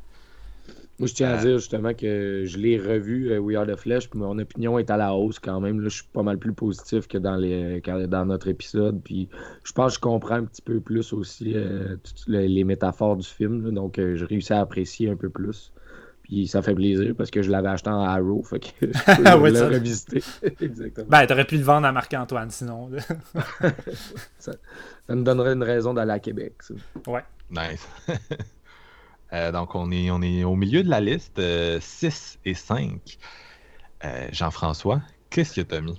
Moi, je rentre avec la controverse, un film qui a fait jaser, qui a fait couler beaucoup d'encre un film qui est vraiment solide, puis qui est mettons qu'il mérite un, second visionnement, je dirais, parce que là, ça vient de sortir en Blu-ray, puis je vais sûrement aller me le chercher pour le revisiter.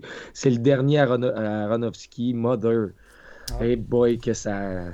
La controverse autour de ce film-là, c'est ça qui en est grandiose, justement, parce que autant qu'il y a des dénigreurs, autant qu'il y a du monde qui crie au chef-d'œuvre, qui c'est tellement. Euh, c'est odd comme film, parce que justement, c'est tellement métaphorique, c'est tellement grand, c'est euh, puis en même temps, c'est tout en subtilité.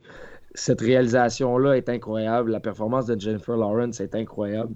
C'est un film que j'avais vraiment apprécié au cinéma, mais que on dirait que j'aurais reparti directement à la fin juste pour arrêter mon, ma tête de chambouler puis me dire OK, là, on, repart à zéro, je le revisionne, puis let's go, parce que c'est un film que c'est le film qui m'a plus soulevé de, questionnement à la fin de, du visionnement. Euh, c'est vraiment un tour de force. J'ai encore de la misère à en parler parce que ça fait un, petit bout que je l'ai vu, puis je voudrais vraiment le, je voudrais vraiment le revoir. Mais c'est euh, un putain de chef-d'œuvre. Ça, je pense que euh, je, veux juste vous entendre en, discuter un peu aussi avec moi, là, parce que on en a parlé, on a eu un épisode, puis c'était probablement que j'étais autant pas clair dans l'épisode que je le suis en ce moment. on, a, on, a, parlé de long et en large. Fait encore une fois, c'est sûr qu'on va vous dire euh, allez écouter l'épisode si vous avez envie, parce qu'on ne veut pas étirer euh, celui-ci à, à, se répéter. Mais tu sais, Mother, c'est sans doute. Euh, c'est quand la dernière fois qu'on a eu un film où que les gens débattaient puis ça allait au-delà du divertissement? je veux dire, là, on a vraiment une vraie expérience de cinéma qui pousse le spectateur dans ses tranchées ou que ça te pousse à réfléchir et à, que ce soit en bien ou en mal, évidemment, mais je veux dire, tout le monde que ceux qui ont vu le film en tout cas, parce qu'il faut dire que dans le temps qu'il est sorti au cinéma, il s'est fait euh, bouder. Mais là, depuis qu'il est sorti en Blu-ray, euh, j'ai l'impression que tout le monde en parle. sur tous les réseaux sociaux, sur les groupes, puis de différentes façons. Il y en a qui sont en beau maudit, il y en a qui sont en extase, il y en a qui sont dans l'incompréhension. Fait les débats fusent de partout, l'encre, les touches, tout, euh, tout est en train de péter puis de couler. Et Asti c'est bon, c'est le fun, c'est ça que j'aime du cinéma. Ça fait longtemps que j'ai pas vu ça, un film qui a causé autant de, de, de, fureur et de passion chez les gens, puis je trouvais que ça en, ça en manquait. Le cinéma, le cinéma nous a installés, en tout cas Hollywood nous a installés dans une zone de confort depuis un méchant bout, où que c'est du, divertissement, c'est bon, puis ça me pousse pas toujours si loin que ça, en dehors de si on va dans le cinéma indépendant, évidemment, mais Là, on a un film majeur d'un gros studio qui a une méchante paire de couilles qui ont osé sortir ça. Euh, moi, je trouve que ça fait du bien. Puis euh, j'ai vraiment trippé. Euh, de toute façon, j'ai dit dans l'épisode, mais je l'ai vu tout ça dans le cinéma et je suis sorti vraiment chamboulé. J'ai dû reprendre euh, mon souffle en sortant, puis je me sentais, je me sentais vraiment pas bien. Puis je m'attendais pas à voir ça d'un grand studio euh, dans, l'année, euh, honnêtement. Non, mais c'est ça. Ça a été une, belle surprise, malheureusement, pour le studio. Ça n'a pas fonctionné. C'est le genre de film qui a fait tout le monde qui l'a vu a donné son opinion, mais finalement, il n'y a pas tant de monde qui l'ont vu. Fait que quand tu allais sur Internet, tu avais l'impression que ça parlait juste de ça, surtout probablement que avec les réseaux sociaux, ils t'envoient ce que tu veux voir. Tu cliques sur des articles de Mother, tu en as plus. Mais c'est ça. Pendant un bout, c'était Mother, Mother, Mother, Mother. Puis c'est un film vraiment. Moi, je ne l'ai pas encore revu, mais ça m'avait ça à terre quand je l'avais vu. Euh, ça fait partie des, Il y a eu plusieurs films d'horreur cette année qui étaient très allégoriques. Celui-là est, particulièrement intense. Il y a beaucoup de gens que j'ai lus qui ont dit qu'ils comprenaient simplement rien euh, en voyant ce film-là. Donc, il faut quand même être, j'imagine, prêt à avoir un minimum de bagage en matière de cinéma d'auteur, puis peut-être juste d'allégorie. Euh, parce que d'un autre côté, il y a des gens qui ont dit ah, c'est facile, c'est con, mais c'est tellement con que 50% de la population comprend pas le film. fait que ça s'appelle du snobisme. Moi, j'aime bien en fait qu'Aronofsky fasse une allégorie, mais en utilisant des symboles qui sont clairs, qui sont qui sont compréhensibles de plein de gens. Je veux dire, les, les... oui, les analogies religieuses, c'est comme obvious, puis il va fortement, mais à un moment donné, le message qu'il veut passer par l'allégorie, tu sais, ça n'a pas nécessairement besoin d'être un film à la Tarkovsky qu'il y a seulement quelques personnes qui vont réussir à bien analyser, bien déchiffrer, puis les autres, on va comprendre soit partiellement, soit pas du tout. C'est correct de faire, euh, de faire une, une allégorie, mais de la faire facile, de faire une allégorie comme euh, la ferme des animaux peut en être une. La ferme des animaux que tu lis en secondaire 3, puis tu, l'analyses avec les, autres jeunes de 14-15 ans, puis le monde comprend la métaphore qui est faite avec des animaux de la ferme sur euh, le totalitarisme, puis c'est pareil avec Mother, là, ça c'est pas le, grand film complexe. Là, en tout cas, moi, c'est pas comme ça que je le vois, puis c'est pas un problème. Puis ça reste que les gens l'ont vu tellement de façons différentes.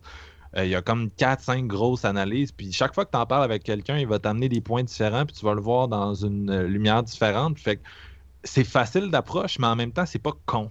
Puis euh, bref, c'est ce que je voulais dire en gros de, peut-être les réflexions ajoutées sur le film, mais sinon, camera work de, l'année, euh, mixage sonore, là, c'est. Dans, le cinéma, c'était époustouflant. J'ai hâte de voir de quoi ça va avoir l'air euh, chez moi. Puis Jennifer Lawrence, ça faisait longtemps qu'on l'attendait dans un rôle à la hauteur de son talent.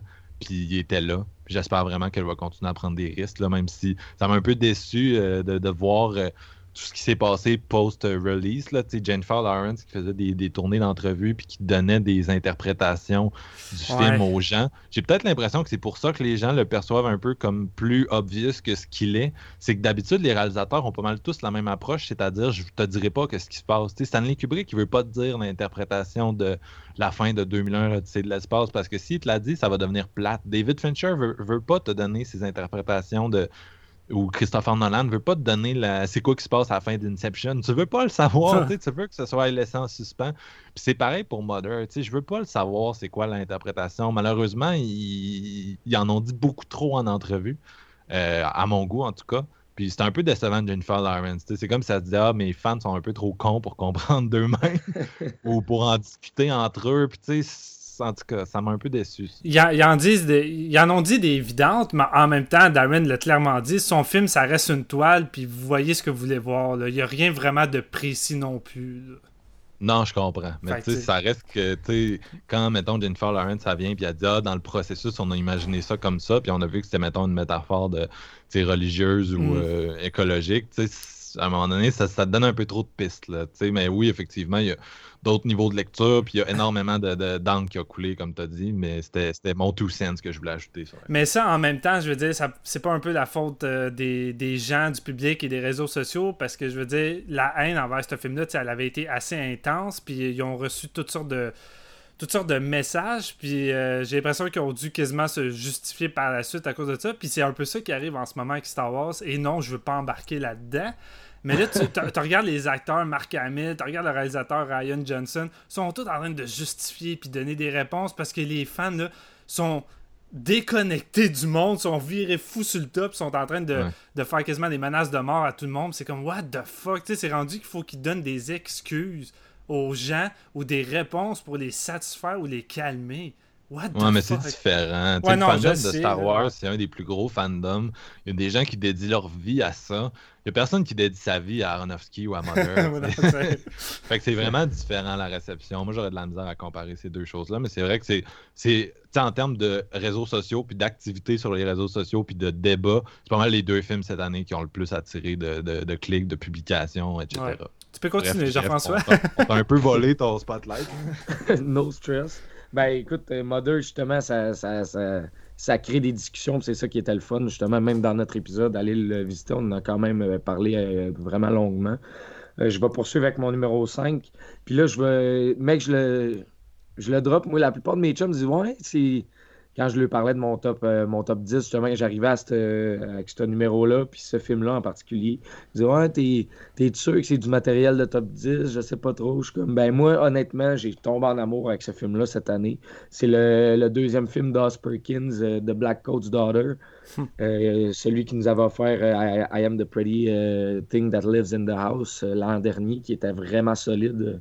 une réalisation maîtrisée, puis tout. Puis encore là, je trouve qu'il revient vraiment en force. Je le trouve, euh, je trouve Black Coat's Daughter un petit peu plus abouti, je pense, que, son premier.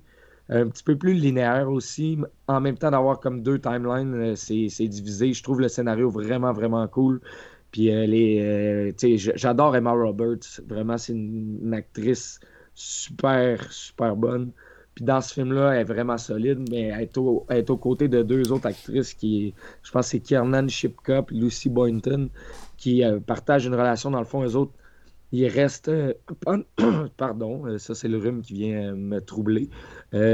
pendant les vacances des fêtes, justement, les autres, ils restent à l'école, qui sont dans le genre de prep school prestigieuse, si on veut. Puis il y en a une des deux qui va être comme hantée par quelque chose, on ne le sait pas trop. C'est très subtil dans, sa, dans, son storyline.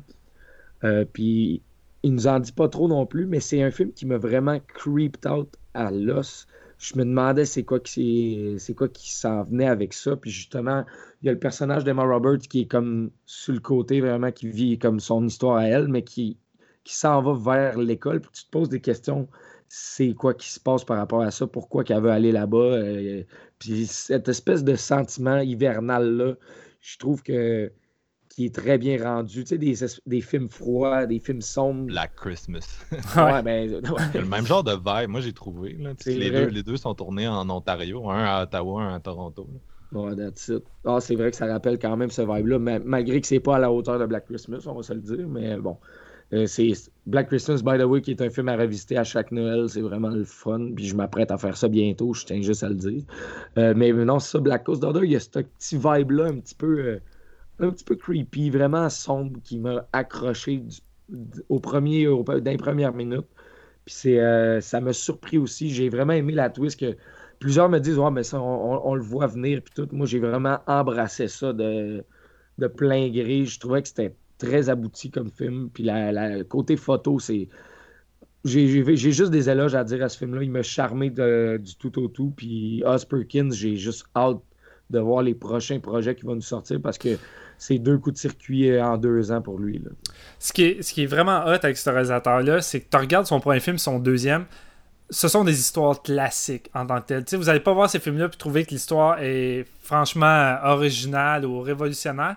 Mais ce qui fait toute la différence et qui fait en sorte que ces deux films-là se démarquent de tous les autres du même genre, c'est que le réalisateur a une structure complètement différente et un style bien à lui de, de la raconter et qu'on ne en fait, qu'on n'a pas vraiment vu ailleurs non plus. Euh, c'est déroutant. Fait que c'est sûr que c'est soit vous accrochez ou non à son style. Comme le dit Jean-François, euh, Black Coach, je crois, qu'il est peut-être un petit peu plus euh, abouti puis un peu plus accessible que son premier. Mais c'est vraiment des. C'est vraiment des films uniques qui m'ont vraiment charmé moi aussi par leur, ambiance, surtout hivernale dans le deuxième, ça m'a vraiment plu. avec une photographie assez sobre qui m'a vraiment fasciné du début jusqu'à la fin. C'est le genre de film qu'on peut pas trop en dire puisque ça a certaines twists euh, qu'on voit pas venir qui m'a vraiment plu. C'est ça que je me demandais moi en fait quand j'ai terminé le film. J'ai beaucoup aimé, mais je me demandais si au deuxième visionnement il allait pas en perdre un petit peu parce que l'effet de surprise c'est un peu le lors du premier visionnement, c'est le fait de pas trop savoir euh, vers quelle direction ça va aller. Puis un coup, tu le sais, je me demande si ça va pas nuire au deuxième visionnement. Il y a des films, des fois, qui sont faits pour voir juste une fois. Puis j'ai l'impression que celui-là en fait peut-être partie. Mais, tu sais, je peux, je peux me tromper aussi. Non, moi, j'ai hâte de le revisiter. Ça fait. En fait, j'ai vu l'hiver passer. J'ai l'impression que des fois, il y a des films comme ça que. Tu sais, ça glisse un peu dans ton ranking, mais c'est juste parce que les premiers de l'année que tu vois, ils sont moins frais dans ta mémoire quand arrive le moment de faire un, épisode comme celui-ci. Ouais. Puis euh, moi, j'aurais vraiment le goût de le revisiter. je comprends que je, je sais ce qui va se passer, mais encore là, le twist pour moi était vraiment obvious dans celui-là. là, puis je suis- je- malheureusement, je suis, je suis assez bon pour deviner les twists. C'est rare que je me fais pogner. T'es l'expert, oui. Ouais, mal- Le Colombo Je du suis bon. cinéma. C'est le seul bon. gars, c'est le seul gars au monde qui a deviné la tournure de Better Watch Out. Puis tu sais, j'étais comme what the fuck, man, t'es inhumain. C'est genre, tu vois l'avenir, c'est sûr. là. C'est juste plate écouter des films de son œil à lui. Il dit il sait déjà Ouais, comment ça va finir. Ouais, non, j'ai trop vu de films. tu sais, Les... Je finis toujours par me dire, ah, ce twist-là, j'ai déjà vu dans telle affaire. Puis, tu sais, genre, je fais comme, ah, ça doit être ça. Puis là, ça finit par être ça, tu sais. Puis, euh, mais, euh, euh, c'était que j'allais dire avec ce film-là. Non, j'ai adoré l'ambiance, comme toi, JF. C'est c'est- c'est son premier et pas son deuxième, celui-là. Ouais, je viens de réaliser Ouais, ils sont faits dans le désordre, là. Ouais. Ouais, ben, ils ont sorti dans le désordre, en Ouais. fait. c'est ça, on fait dans le désordre. Non, c'est ça, je me suis trompé. Ils ont, ils ont C'est sorti les films dans le désordre. Mais j'aime beaucoup, j'aime beaucoup Os Perkins, là, qui est le fils de la légende Anthony Perkins, puis qui, de façon, si vous avez déjà écouté Blonde et Légale, c'est comme l'ami de Reese Witherspoon, là, c'est totalement random euh, sa vie. Puis sa mère est, est décédée dans le World Trade Center, là, c'est comme le gars le plus comme all over the place.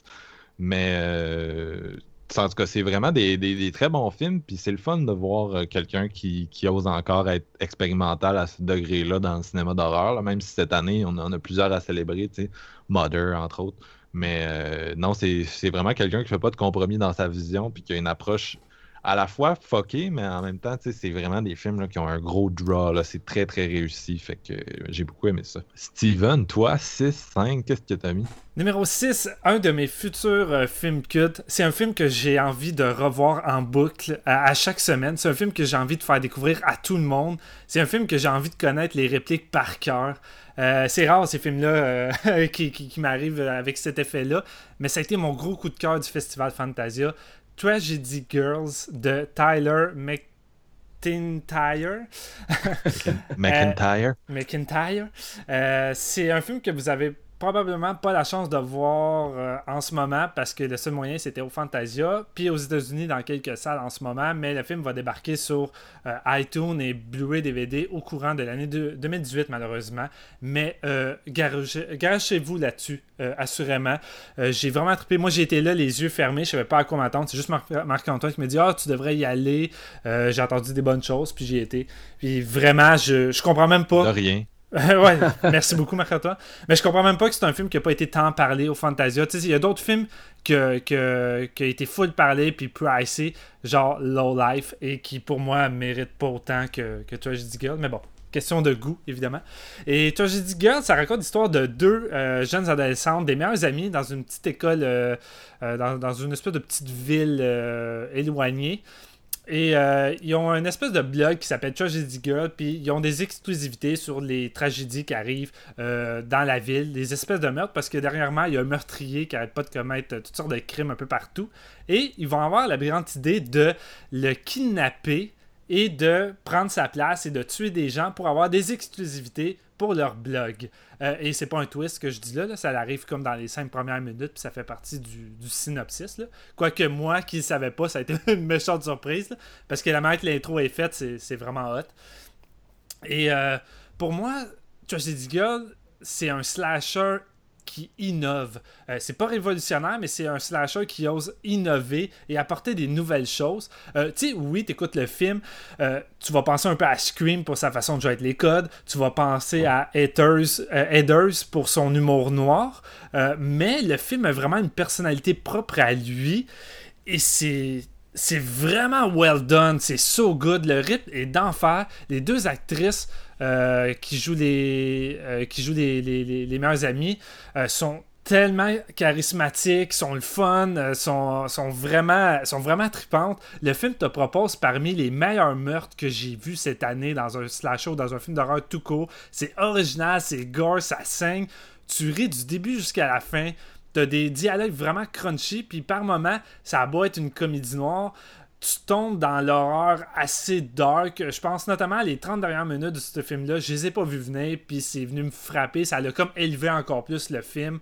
Euh, J'ai eu vraiment du, gros plaisir. C'est glacé au bout. Ça a un, un côté de années 80 sans tomber dans le dans le tape à l'œil, puis on va jouer sur la nostalgie. Là. Aucunement. Je trouve que jamais Tragedy Girl joue sur la, la nostalgie. Et j'ai vraiment capoté. Euh, j'ai vraiment hâte de le faire découvrir à, plein de gens. Et je pense que c'est un film en 2018 qui risque de faire beaucoup jaser et qui va, avoir, qui va recevoir beaucoup d'amour selon moi. Fait que je vous le recommande fortement. J'attendais de voir si quelqu'un allait dire de quoi, mais c'est vrai que juste Marc-Antoine qui l'a vu, euh, c'est pas évident. Ben moi, je, je l'ai vu, mais j'ai rien à ajouter par rapport à ce que j'ai j'ai bien aimé, mais jamais autant que toi. Puis j'avais donné mon opinion sur un épisode qu'on a enregistré ensemble sur. Euh, Fantasia. Euh, ouais, c'est ça sur Fantasia. Puis on l'a mis en ligne sur Horror Gamer. Donc ceux qui voudraient nous entendre en parler davantage, vous pouvez aller là-dessus. Moi, je suis pas autant d'amour que, que, que Steven. C'est pas grave. Eh bien, mon numéro 5, un film qui a fait aussi beaucoup jaser et qui, a été pas mal, selon moi, le, mouton noir de cette année, mais que moi, je trippe. Je l'ai déjà vu deux fois et je l'ai encore plus aimé la deuxième fois. C'est A Cure for Wellness de Gore Verbinski. Ouh, je ouais. pas. Puis il n'y a pas grand monde qui va mettre ça dans leur top 10 cette année, j'ai l'impression. Et dans je fais pas top 5 hein? ben, dans, ouais, dans le top 5 encore plus. Je pense que. Euh, je, je, fais pas ça pour faire mon, euh, mon fraîcher que moi, moi je mets ça parce que le monde n'a euh, pas aimé ça puis je vais être original. Aucunement. Comme j'ai dit, je l'ai vu deux fois. Puis la première fois que je l'ai vu, moi j'ai attendu en Blu-ray parce que ben, la critique me motivait pas tant que ça à y aller. Euh, malgré Moi j'essayais. j'essayais ouais, toi t'essayais. Puis tu sais, le, trailer était vraiment hot, mais je sais pas, ça a vraiment mal à donner. Puis quand j'ai découvert le film en Blu-ray, moi j'ai j'ai vraiment trippé. J'ai été hypnotisé pendant deux heures et demie. Puis c'est le plus gros reproche qui a été fait au film. C'est trop long pour rien. Euh, peut-être. Je peux pas être en désaccord avec vous. Moi, j'ai pas eu l'impression que j'ai trouvé ça trop long. Puis encore moins la deuxième fois. Je dévore les deux heures et demie parce que si on enlève euh, Blade Runner 2049 parce que c'est injuste euh, avec Blade Runner 2049. Je trouve que A Cure for Wellness c'est le plus beau film que j'ai vu cette année. là, je parle pas juste de photographie, je parle de mise en scène, de, de, de plan. Oui, la photographie est écœurante, là, mais déjà, juste les 20 premières minutes, vous allez baver non-stop. Ça, ça l'arrête pas, ça l'arrête pas. J'étais comme, ok, je tiens vraiment comme le plus beau film que j'ai vu cette année. Mais comme je dis, avec Blade Runner, ça, ça compte pas.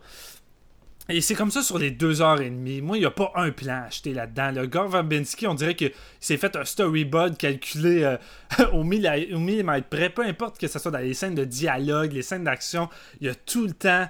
Euh, c'était tout le temps calculé, ça paraissait. Euh, c'est un film qui.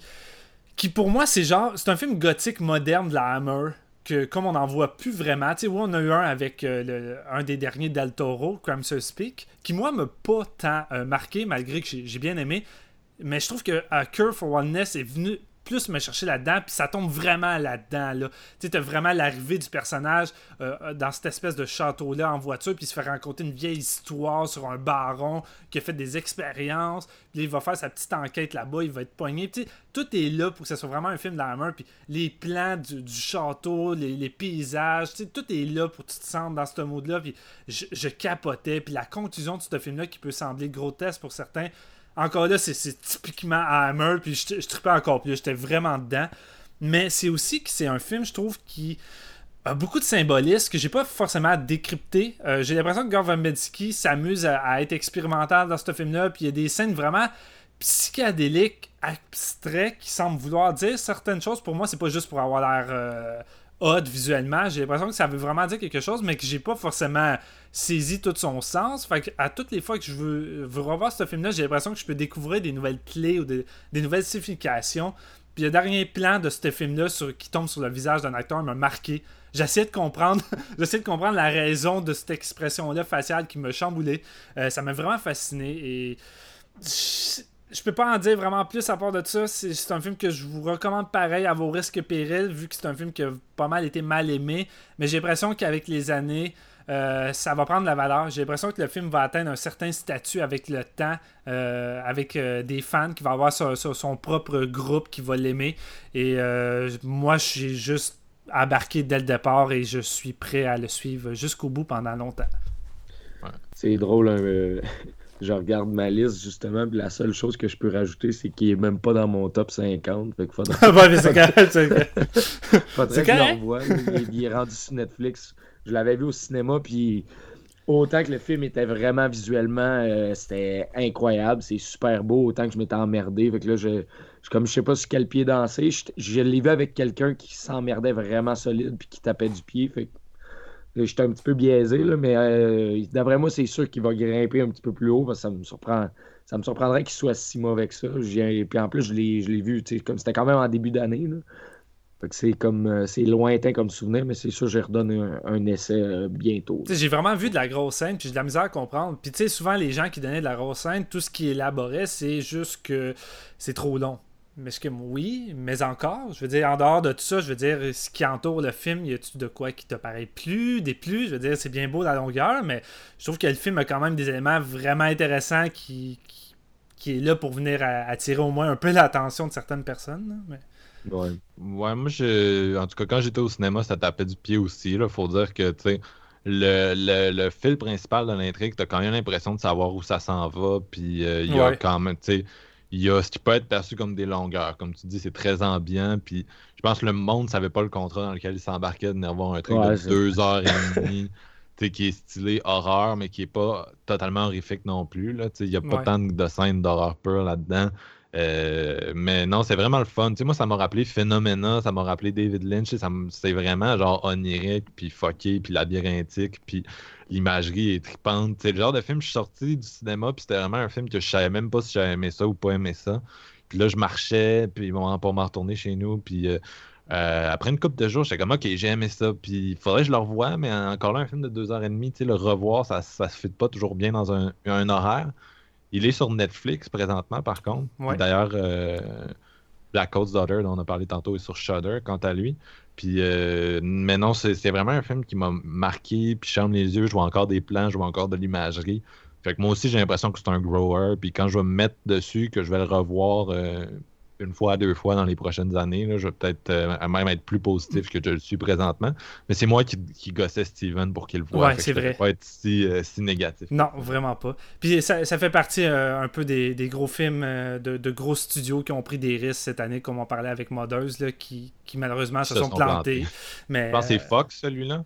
ouais, c'est ça, c'est Fox qui maintenant appartient à Disney. Fait que est-ce qu'on va revoir des films de cette trempe-là?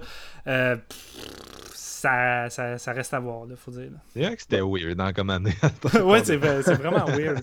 Mais tu disais qu'il n'y avait pas tant de, de scènes horrifiques pour celui-là. Moi, il y en a une couple qui m'ont marqué, puis je dirais que la scène du dentiste, là, c'est, pas mal une euh, qui m'a fait euh, grincer des dents sans vouloir faire de mauvais jeu de mots. c'est pas mal la seule scène horrifique, justement, ouais. celle que tu viens de nommer. non, ben tu sais, j'exagère, il y en a d'autres, mais tu sais, c'est pas la scène qui marque le monde. Ouais, c'est pas, c'est pas, c'est, pas focus sur l'horreur euh, Cure for Wellness. Là. Non, c'est, c'est, très atmosphérique, vraiment. Là. Ouais. C'est Gore Verbinski qui s'est fait canceller son film de, Bioshock puis qui a recyclé de l'imagerie dans, ouais, c'est pas mal ça en gros. Shining, euh, Shining Bioshock, euh, de Phenomena, tout ensemble dans un blender. J'avais lu cette, cette analyse-là, puis j'étais comme, c'est tellement vrai. C'est que c'est vrai que t'as tellement d'éléments de Bioshock là-dedans, puis ça faisait juste en sorte que je, je encore plus parce que j'adore Bioshock, puis je savais que, que Gore était un gros gros fan qui voulait faire l'adaptation l'imagerie aquatique est partout là-dedans. c'est bleu, bleu de bord en bas. Euh, donc, euh, d'ailleurs, euh, avant de continuer, je veux juste dire que c'est drôle parce que Steven il était comme non, non, il me reste juste des films que tout le monde a vu. Il passe 15 minutes sur deux films que personne va voir dans son top 10 après. ouais, non, t'en fais pas. Les, les, prochains, ça, risque d'aller assez rapidement, malheureusement, parce que c'est des films qu'on va avoir mentionnés. Donc, moi, euh, numéro 6-5, euh, deux, deux films qu'on a déjà couverts dans des épisodes, fait que je passerai encore là pas trop de temps dessus. It Comes at Night et Get Out. Puis là, lesquels, lequel est numéro 6, lequel est numéro 5, je sais pas. J'ai mis à égalité. numéro, numéro 5, les deux, It Comes at Night, Get Out. Euh, donc, It Comes at Night, j'en ai parlé dans, dans l'épisode qui est consacré euh, c'est vraiment un film que j'ai adoré pour son ambiance oppressante. Euh, tu l'as dit, euh, Steven, c'est un des films cette année qui est très allégorique. Ça se passe dans une maison, mais on comprend que c'est un peu une allégorie du déchirement de nos sociétés. Puis quand on regarde ce qui se passe de nos jours, il y a vraiment une espèce de montée de la droite.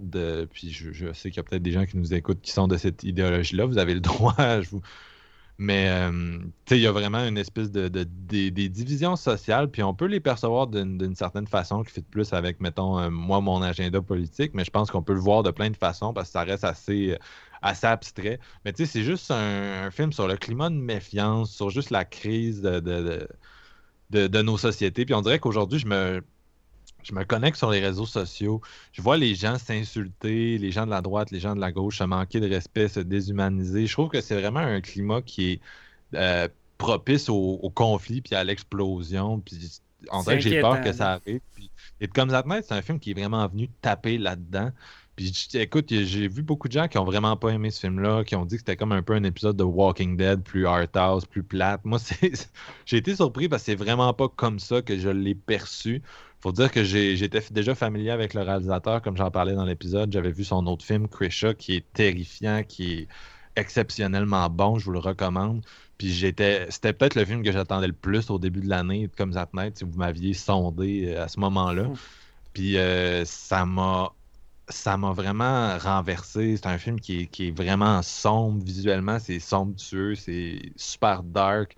Puis euh, l'atmosphère de paranoïa est là au bout. J'irais jusqu'à dire que c'est un des films paranoïaques les plus efficaces depuis The Thing de, John Carpenter, qui est un de mes films d'horreur préférés. Fait que ça fait la job en maudit, puis ça vient de chercher euh, profondément. Encore là, c'était peut-être une question de marketing que le monde a moins aimé ça. On avait l'impression que ça allait être plus axé horreur que ce que c'était finalement.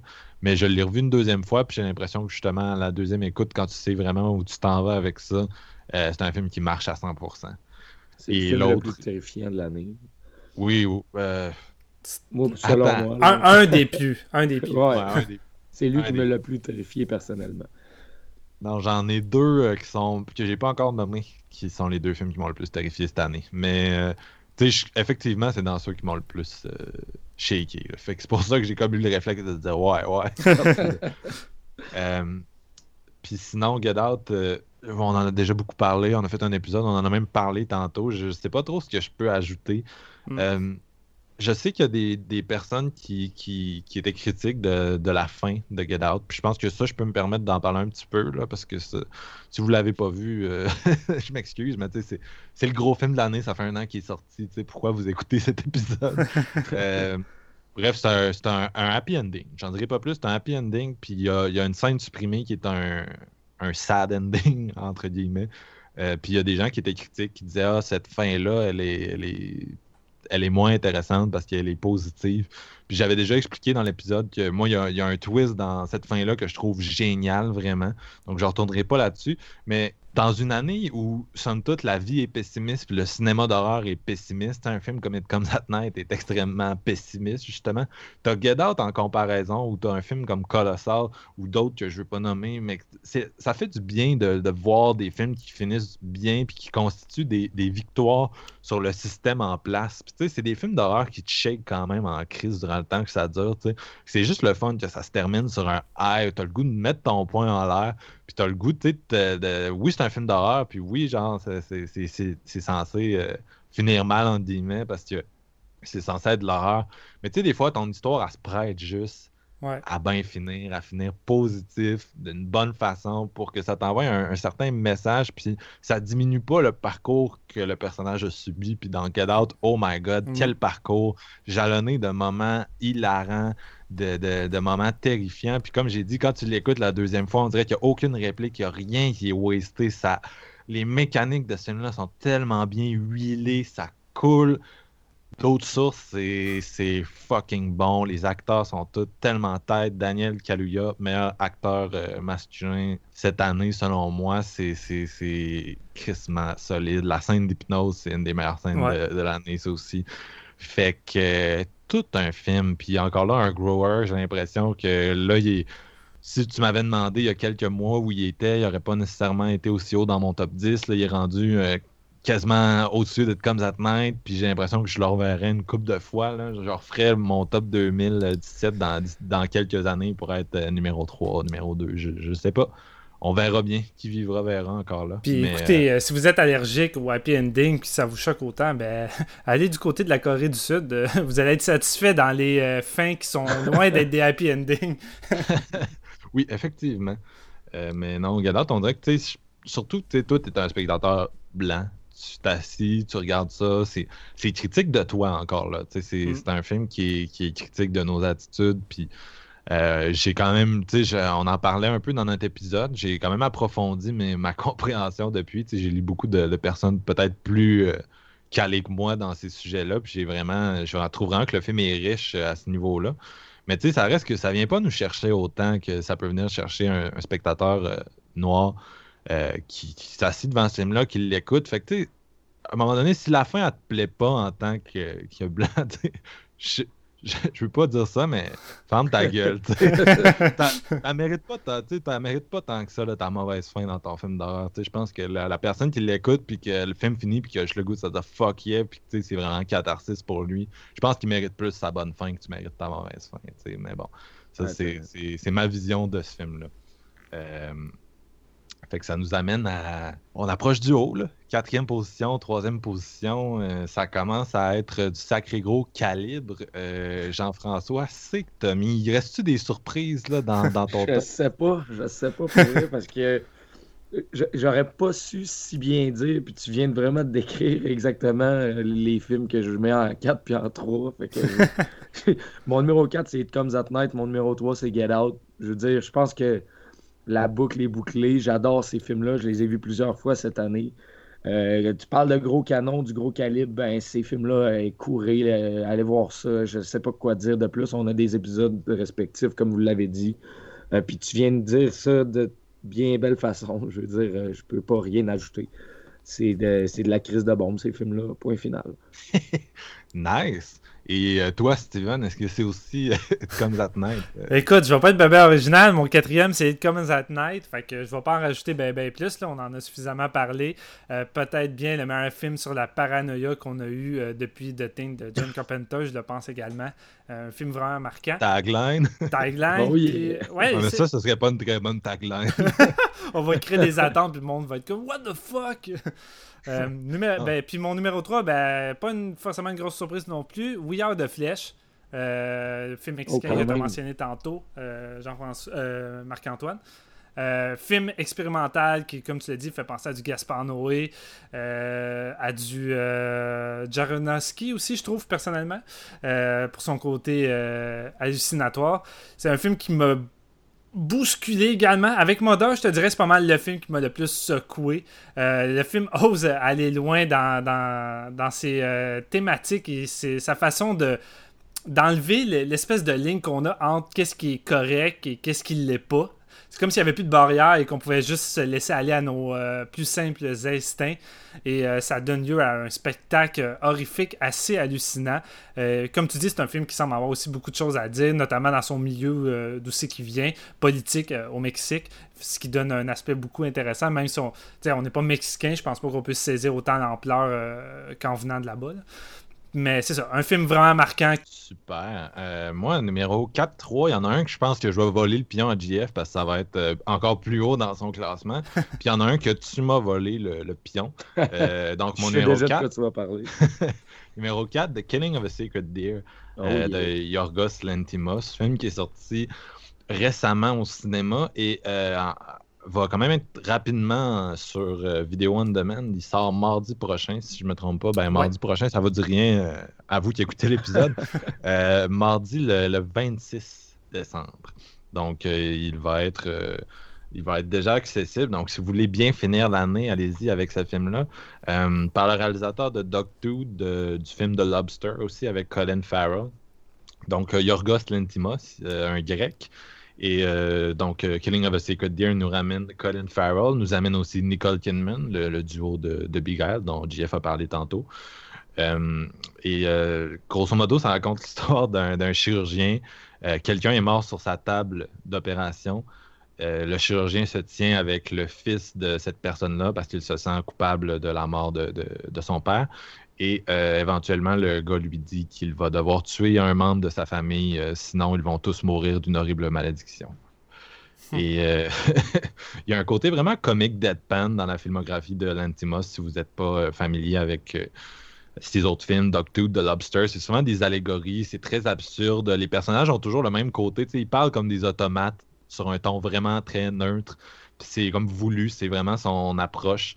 Puis il y a toujours des espèces de sais, il essaie de présenter notre quotidien, mais d'une façon tellement absurde que t'as comme pas le choix de, poser un nouveau regard dessus.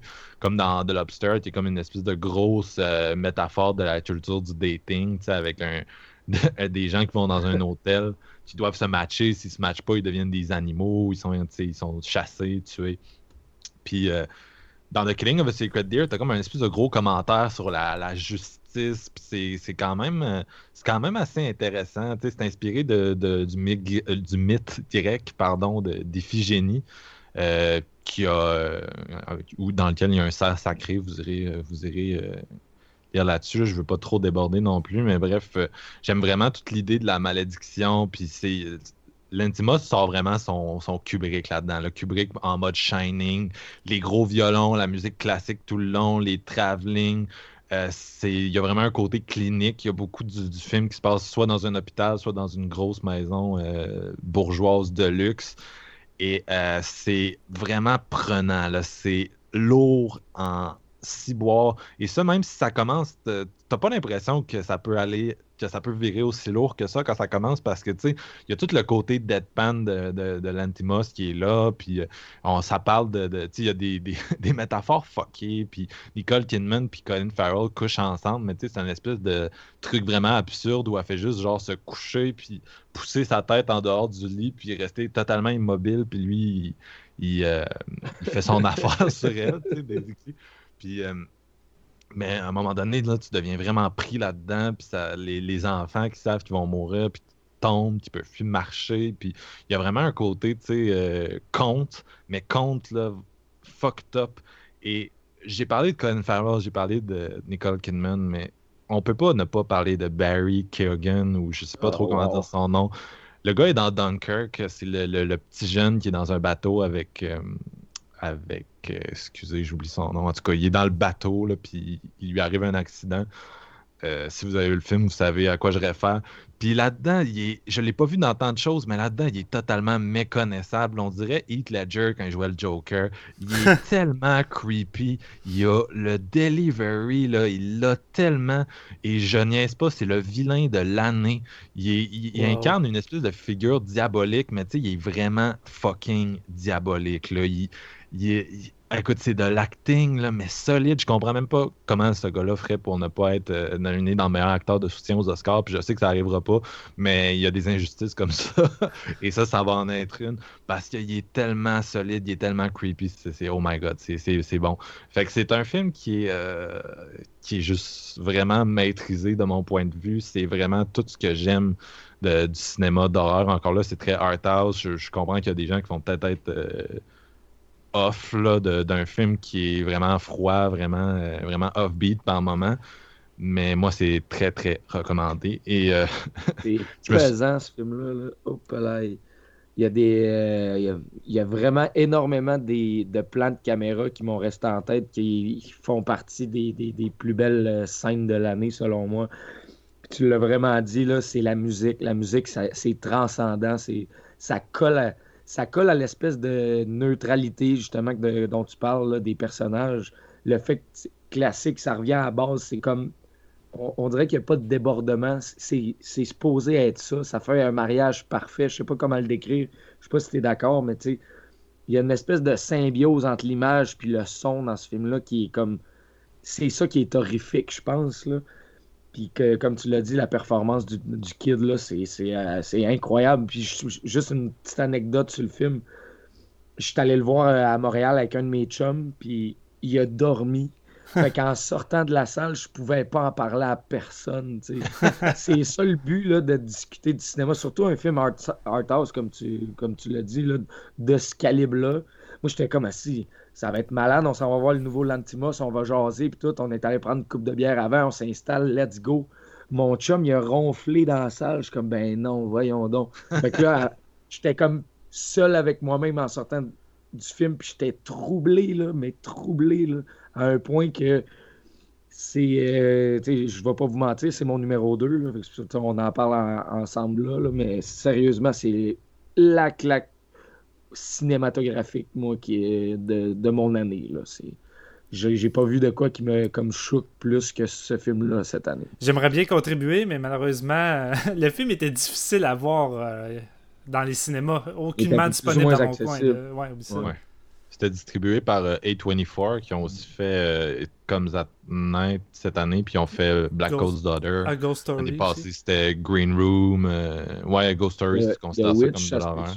The Witch aussi. Fait que c'est quand même une c'est quand même une puissance pour la distribution de, bons films d'horreur indépendants, contemporains. Moi, A24, quand il annonce un film d'horreur, je, disons que je le marque sur mon calendrier parce que je le sais que ça risque d'être euh, du gros calibre. Puis euh, ben là, vous avez pas mal calé mes, mes, autres qui vont me rester. Ben, en tout cas, il y en a un que vous n'avez pas encore nommé, mais étant donné que vous allez passer avant moi, je suis pas mal sûr qu'il va être dans votre numéro 1 et 2.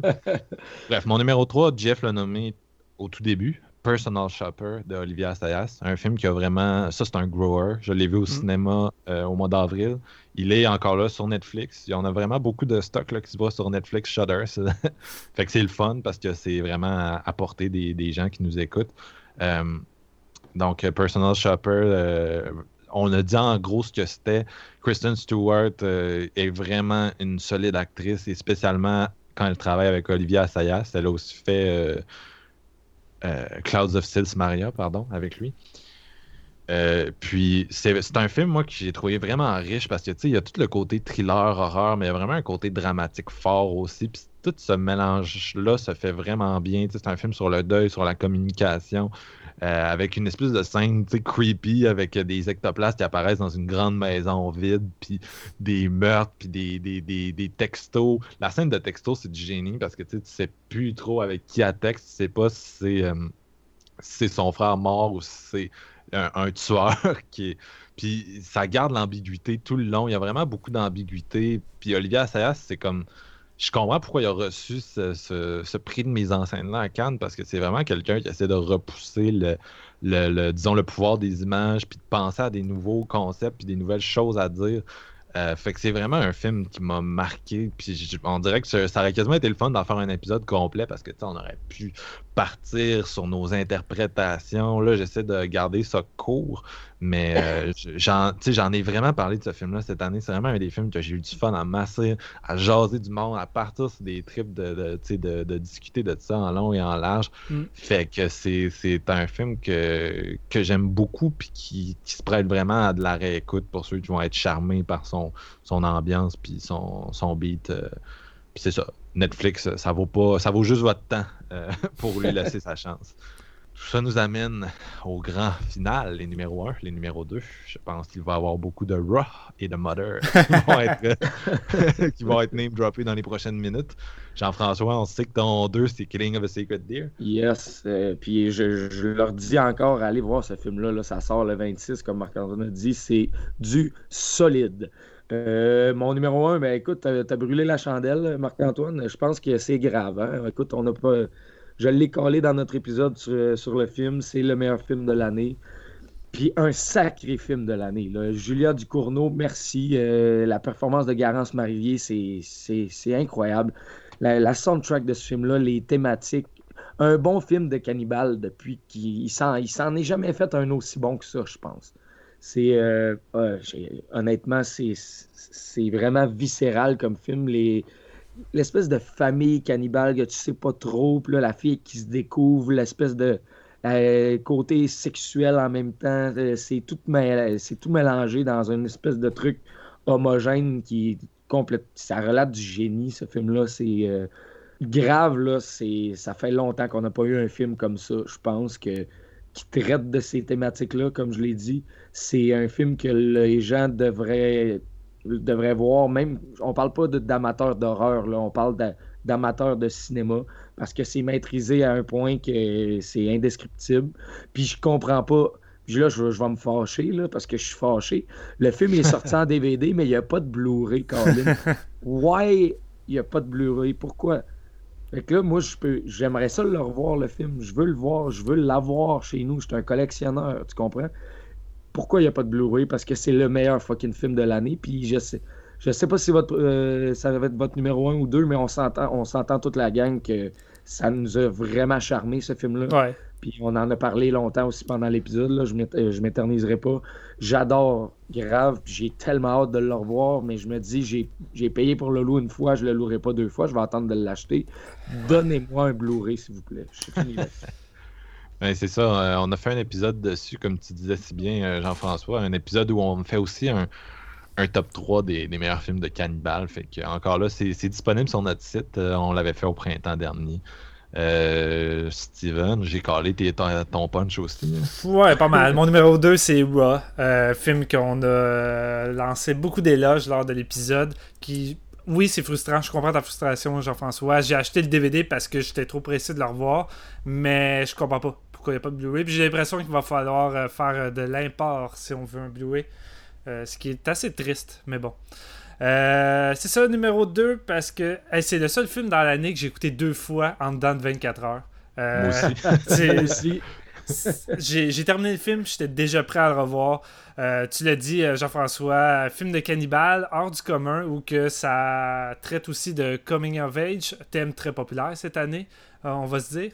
Mais qui Très populaire tout le temps, sérieux. Ouais, non, non c'est vrai. Surtout aux États-Unis, c'est un genre qui est comme saturé. Ouais, non, vraiment. Sauf qu'ici, euh, Julia va traiter de vraiment plusieurs autres thèmes. Elle va dans tous les sens. Mais maudit, elle le fait avec une cohérence euh, assez surprenante. Autant elle aurait pu se perdre puis pas pouvoir élaborer plus qu'il faut. Je trouve qu'elle reste suffisamment euh, longtemps sur chaque thème pour dire ce qu'elle a à dire et c'est tout à pertinent, ce qui m'a vraiment plu. Puis tu sais, c'est une première réalisation, puis euh, scénario, je sais pas par contre, je m'en rappelle plus, mais la fille, elle, maîtrise ça dès le départ. Euh, même, même la mise en scène, là, T'as une scène où que le personnage principal va venir intégrer un party, puis c'est filmé en un plan séquence, puis c'était écœurant, c'est tellement bien filmé. Visuellement, c'est du bonbon, la soundtrack, c'est de la bombe. Euh, l'actrice principale, c'est une de mes performances favorites de l'année, je la trouve attachante. Euh, il y a une mélancolie qui s'échappe d'elle, tu sens sa fureur, son désir de son désir, cette pulsion qui est pognée en elle, qu'elle n'arrive pas à comprendre c'est quoi, qu'elle va finir par laisser aller, c'est intense. Euh, encore une fois, c'est un film qu'on a parlé euh, en long et en large. Fait que si vous voulez en savoir plus, allez écouter l'épisode. Mais au départ, c'était mon numéro 1. Je me disais qu'il n'y a aucun film cette année qui allait le détrôner. Malheureusement, il y en a eu un. Et ce qui est Mother. Sans grande surprise. Mother est mon grand numéro 1. Et je dirais que Mother c'est le meilleur film tout court que j'ai vu cette année. Je vais avoir un autre numéro 1 pour le, top général. Je voulais pas mettre deux fois le même film, mais je crois sincèrement que Mother est le meilleur film que j'ai vu tout court cette année. Et euh, je vais pas juste répéter tout ce qu'on a dit encore une fois. Fait que c'est ça pour moi. Euh, pareil, copier-coller. Euh, donc, Raw est mon numéro 2. grave. Je l'appelle tout le temps Raw. Ouais, ouais, moi aussi. Je, veux, je veux l'appeler grave en même temps. C'est original. on, est, on, est, franco. Euh, Coming of Age, tu l'as dit, sorti un peu de la période 70-80 de David Cronenberg, puis vraiment le meilleur de David Cronenberg de cette période-là. Mm. Le genre de premier film que tu sais que c'est un premier film, tu sens que c'est un premier film, mais en même temps, toute la fougue, puis le, de ce premier film-là est tellement capturé, est tellement dirigé. C'est vraiment un éclair dans une bouteille, c'est du kiss de génie, vraiment. puis le, tu l'as dit, Jean-François, c'est un film qui, qui est bien écrit, bien réalisé. La performance principale de Garance Marié, c'est dans ce que j'ai vu mieux cette année. Et euh, ça, ça m'a rappelé certains films français. Je les avais nommés dans notre épisode Dans ma peau, Trouble Every Day, mais je trouve vraiment que c'est un digne successeur. C'est peut-être même, le, peut même le meilleur de la gang, le plus abouti.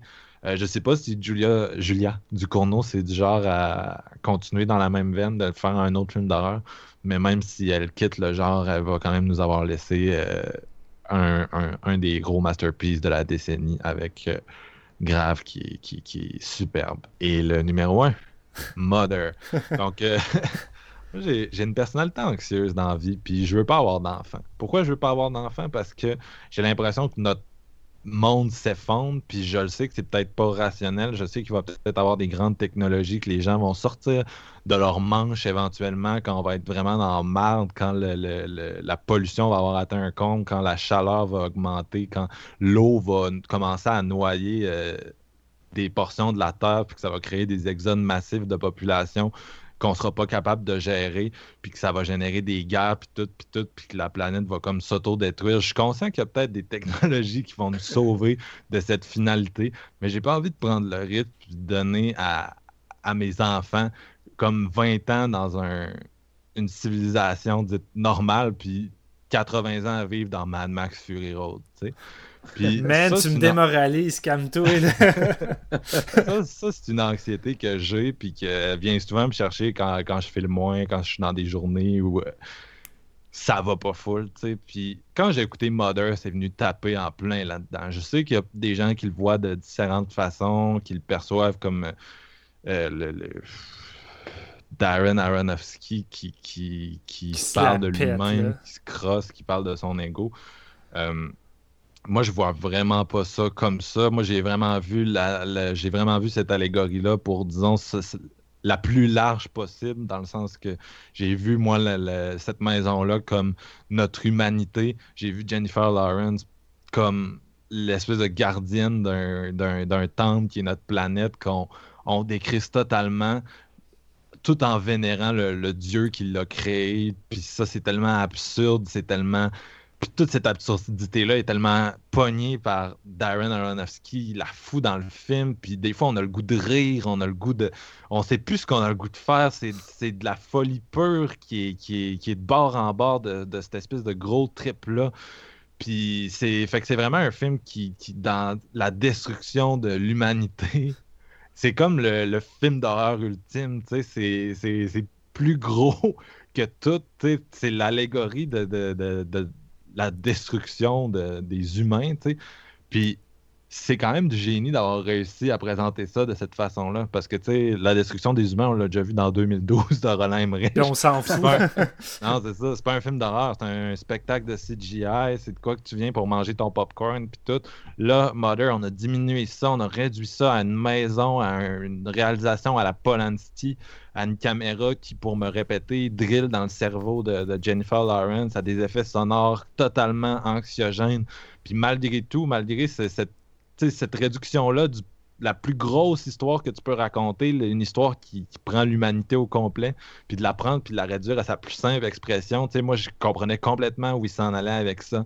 Puis je suis sorti de ce film-là plus démoralisé que jamais. Parce que oui, tu sais, c'est quand même un propos qui reste, je veux dire, facile, c'est une anxiété qu'on a toutes, mais de la projeter à l'écran de cette façon-là, aussi réussie que ça, je pensais pas que quelqu'un était capable de faire ça. Puis Darren Aronofsky, euh, je, tu sais, si je suis on and off avec ce réalisateur-là, puis je trouve qu'il est un peu, il a l'air un peu d'un un doute prétentieux par bout. C'est pas le gars que j'aime le mieux, sa personnalité, mais je m'en calisse. Là, je te dirais, écoute, t'as réussi un masterpiece, t'as beau être un trou de cul.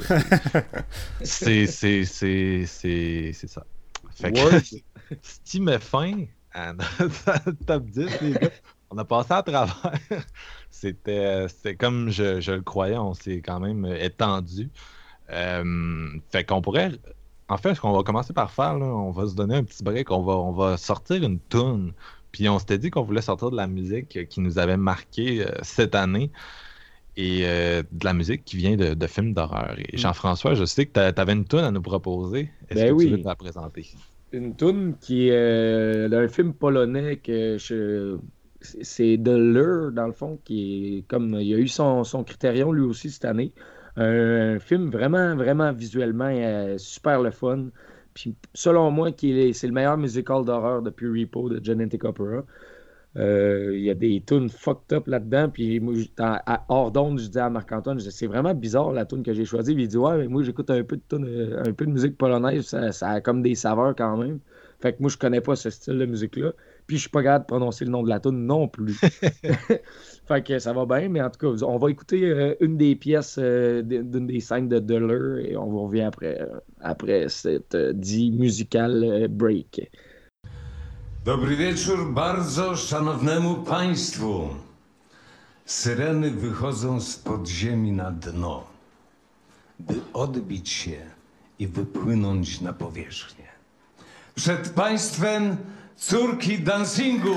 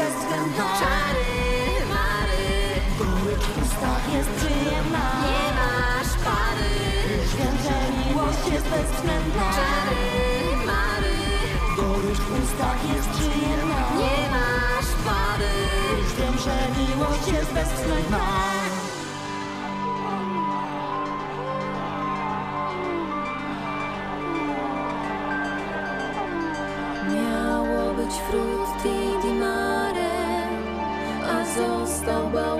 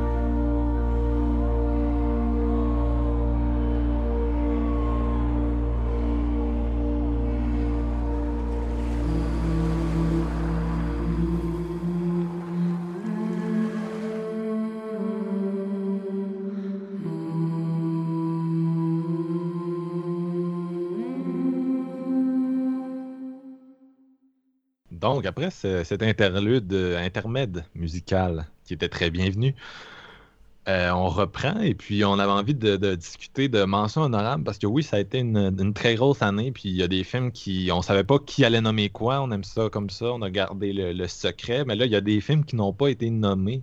Puis euh, j'avais juste envie qu'on en name drop rapidement sans nécessairement partir dans une grosse discussion. Mais euh, les gars, vite comme ça, y a-t-il des films qui vous viennent en tête que, vous dites Ah, ça c'était solide, même si on n'en a pas parlé aujourd'hui? Ouais, inévitablement. Euh, J'étais certain de mettre Creep 2 de Patrick euh, Bryce cette année dans mon top après l'avoir vu. Mais ça a été compliqué. J'ai gossé beaucoup à, construire mon top. Deuxième film avec Marc Duplass. Le premier, c'était un fan de footage. Puis tu voyais un, un gars qui engageait un, un autre pour le filmer. Il donnait, je pense, 5000 dollars pour euh, filmer euh, une ou deux journées, les dernières journées de sa vie pour son fils. Puis euh, finalement, va s'en suivre des moments bizarres. Et la manière que ça se termine et tout, tu te dis, ben, je me demande qu'est-ce qu'il va faire qu'une suite parce que c'était déjà prévu de, faire une trilogie. Puis je me disais, comment il va arriver à me surprendre parce que c'était la force du premier Creep, c'était de surprendre, de, désorienter, puis à dire, ben, je sais plus trop aussi que ça s'en va, puis ça me prend par surprise. Tandis que tu commences le 2, tu dis, ben, je sais dans quoi je m'embarque. Eh bien, non. Le film prend par surprise, c'est beaucoup plus une comédie que, que l'autre. Euh, cette fois avec une, euh, un personnage principal féminine à, à suivre qui est vraiment, vraiment attachable puis vraiment forte. J'ai beaucoup aimé voir plus que le, le- le premier et je crois que c'est une suite pratiquement supérieure au premier volet. J'ai vraiment trippé puis encore une fois Marc Duplass top notch. Il te livre des monologues euh, de, de, de, de grands chefs. C'est un putain d'acteur. Ouais.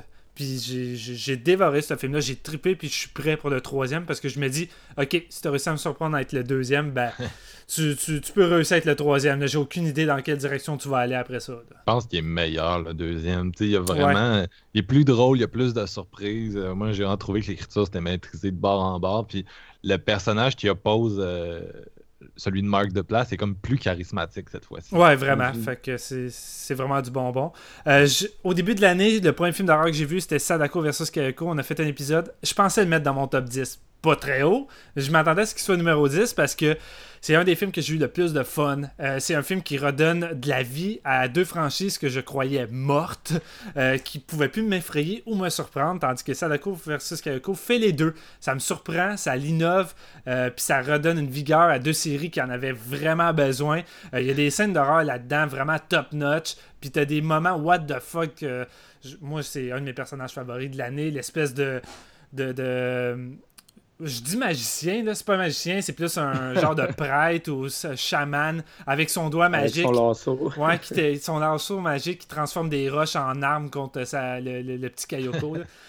c'est, euh, euh, non, pas le petit Kayoko, le petit Toshio. Ichi- Toshio. Euh, c'était, c'était du bonbon. Moi, c'est un film que j'ai pas vu venir, que j'ai vraiment trippé. Fait que il aurait pu figurer euh, dans mon top. Et c'était notre tout premier épisode. Ouais, tout premier épisode. Euh, il aurait pu y avoir Hit, mais tu sais, moi j'ai vraiment trouvé ça excellent. Je l'ai beaucoup défendu dans notre épisode, mais tu sais, je l'ai vu deux fois, puis après ça, après une couple de semaines, j'y pensais plus tant que ça. Fait que je me disais, ah, j'ai pas l'impression qu'il pourrait figurer dans mon top. Moi, mon top 10, c'est des films que je repense régulièrement dans mon quotidien, puis qui m'ont vraiment marqué. Tandis que c'est.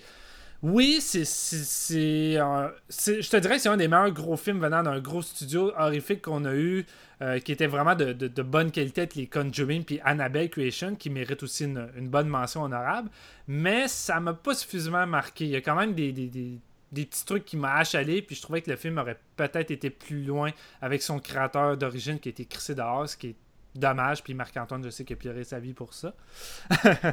Et euh, un autre dernier, je dirais mention honorable, parce que tous les autres, c'est des films qu'on a, qu'on a mentionné pas mal, mais un qu'on n'a pas parlé, puis qui se retrouve dans plusieurs tops, c'est The Girl with All the Gift. Euh, film Oui. de zombie. euh, Excusez-moi mon, langage, mais genre saturé, là, mais solide. Mais on a eu depuis une couple d'années, pareil, des films qui sortent de l'ordinaire, des surprises qui arrivent à, se démarquer, à apporter de quoi de neuf. Ben, c'est ça avec ce film-là. C'est un film qui t'apporte vraiment un point de vue différent, des bonnes idées, un style visuel incroyable, des décors qui semblent sortir du jeu vidéo de Last of Us. Euh, tu sais, avec son budget, il arrive à t'offrir un visuel plus claquant que des grosses productions merdiques qu'on a eues, incluant World War Z, par exemple. Mais. euh, Avec des vraies scènes d'horreur. des vraies scènes d'horreur. Puis tu sais, des zombies crasseux qui semblent sortir d'un Lucio Fulci. Là. On dirait que ça vient vraiment du film Zombie de l'île. Là. sont tous euh, remplis de sable. euh, une erreur, euh, des, des- des personnages attachants. Puis une soundtrack vraiment euh, hypnotisante qui m'a beaucoup marqué cette année. Fait que moi, en gros, je te dirais que mes mentions honorables, ça serait ça. Puis euh, j'en- aurais des tonnes, mais on a fait un épisode quand même assez long. Je veux pas trop m'éparpiller. Et dernière mention honorable, excuse-moi Marc-Antoine, je sais, je fly comme euh, vitesse grand V, mais Les Affamés. meilleur film d'horreur québécois. euh, un des Double meilleurs films zombie. de zombies, encore une fois. Un des meilleurs films québécois tout court, je crois qu'on a eu dans les dernières années. Euh, J'attends le Blu-ray avec impatience et je motive les gens à aller l'écouter et écouter notre épisode sur le sujet. Je vous laisse la place. Le gars Without a Gift, on dirait un mélange entre Day of the Dead puis genre Warm Bodies. Tu sais, J'aime ça Ah, qu'il ouais. joue avec les, les enfants, un peu comme euh, Train to Busan avait fait. Là. Ça donne un côté plus familial à un genre qui est, somme toute, assez, assez élevé hein, par, euh, comme Ouais. traditionnellement. Vraiment. Euh, mais oui, une belle, une belle surprise. Euh, GF, toi, est-ce que tu as des mentions Oui. qui n'ont qui ont pas encore été. Euh, Ouais, euh, ben, euh, je suis je suis très d'accord avec tout ce que Steven a mentionné. Là. Euh, Je vague dans la même vague. Je vague dans la même vague. Hey, c'est la pire phrase pour un aujourd'hui. Mais bon, je vais y aller euh, justement. Bon, première men- mention honorable, le film polonais dans lequel ma tourne a été tirée de leur C'est bon. superbe film. C'est malade ce film-là. Le La La. Land. Ouais, exactement. C'est vraiment, puis visuellement, c'est vraiment impressionnant. C'est deux, dans le fond, c'est deux sirènes qui deviennent comme chanteuses dans un strip club euh, huppé, vraiment trash, là. Puis dans le fond, les sirènes, ils, comme, ils, leur poussent des jambes, puis quand ils retouchent à l'eau, ils redeviennent des sirènes. C'est vraiment, c'est flyé comme film. Puis là, il y en a une qui comme tombe en amour, mais ish. Puis là, ils- leur relation comme se dégrade, puis eux, ils mangent des hommes, ils mangent des... Fait c'est vraiment, vraiment, vraiment funky comme film. Puis la soundtrack, c'est c'est complètement débile. là. La mise en scène des numéros, c'est dynamique, c'est coloré, c'est charismatique. C'est comme. C'est le nouveau Phantom of Paradise pour moi. J'ai jamais eu un aussi bon musical d'horreur depuis le film de Brian De Palma. Ah ouais, Ouais. quand même. Ah, good job. Fait que oui, non, c'est ça, c'était super le fun. Puis là, je m'avance pas dans les noms de réalisateurs, réalisatrices, ou que c'est comme, tant qu'à scraper un nom, je vais dire le titre du film, vous allez voir c'est qui. Là. Euh, deuxième mention honorable, bon, shout out à Mike Flanagan, son Gerald's Game, Ouais. euh, qu'on Oui. a tous aimé. Là. On en a parlé cette année, c'était vraiment On a fait cool. un épisode, oui. Exactement. Donc, euh, je ne m'attarderai pas, mais euh, je lance euh, une petite fleur parce que Mike, il ne l'a pas échappé pratiquement aucune fois dans sa carrière. Mike est tout, est tout à sa coche, Mike. On peut tout Ouais, avoir exact. confiance en lui. Ah, il nous a donné un Ouija 2 qui était meilleur que le premier, ce qui m'amène à mon autre mention honorable que tu as souligné quand même, Steven, mais Annabelle Creation, j'ai eu la chienne au cinéma. ouais. C'était bon. Euh, ouais, c'était vraiment bon. On a un épisode de ça aussi. Ouais, on a, ben, c'est ça, exact. On a, on a couvert quand même pas mal de films dans notre première année. Ouais. Euh, puis David Sandberg, euh, j'avais pas aimé ton Lights Out. euh, Tu te reprends avec Annabelle. Je suis très content Oh. parce que justement, j'ai détesté Annabelle 1. Je trouvais que les décisions scénaristiques étaient mauvaises. Que je, je considère que le film, après 30 minutes, il recommence à zéro. Puis je suis comme non, non, non, ça marche pas de même. Tandis que là, il nous donne un petit peu. euh, l'introduction à la poupée comme ça devrait bien se faire, puis c'est vraiment terrifiant. Fait que shout out à Sandberg pour ça. Euh, deux, deux dernières mentions honorables, euh, j'y vais avec Dave Made a Maze de Bill Watterson. What the fuck, c'est quoi ce film-là, man? C'est du Ah, ça que. C'est fucké, man. C'est vraiment, vraiment déjanté. C'est une comédie. dans- Le gars, il fait un. Il se perd dans un labyrinthe qui fait que des boîtes dans son salon. Puis là, sa blonde puis son chum sont comme, mais non, mais sors. Puis là, il est comme, non, non, je suis pris. euh, Ah, il Là, est pris pour vrai, c'est un immense labyrinthe. C'est un immense labyrinthe à l'intérieur, mais qui est minuscule, qui a de l'air en papier mâché de l'extérieur, tu sais. What the fuck? C'est vraiment bizarre comme film. Puis là, ben, il y a, il y a sa des pièges qui tuent, il y a un monstre, le Minotaur, ouais, qui pourchasse le monde.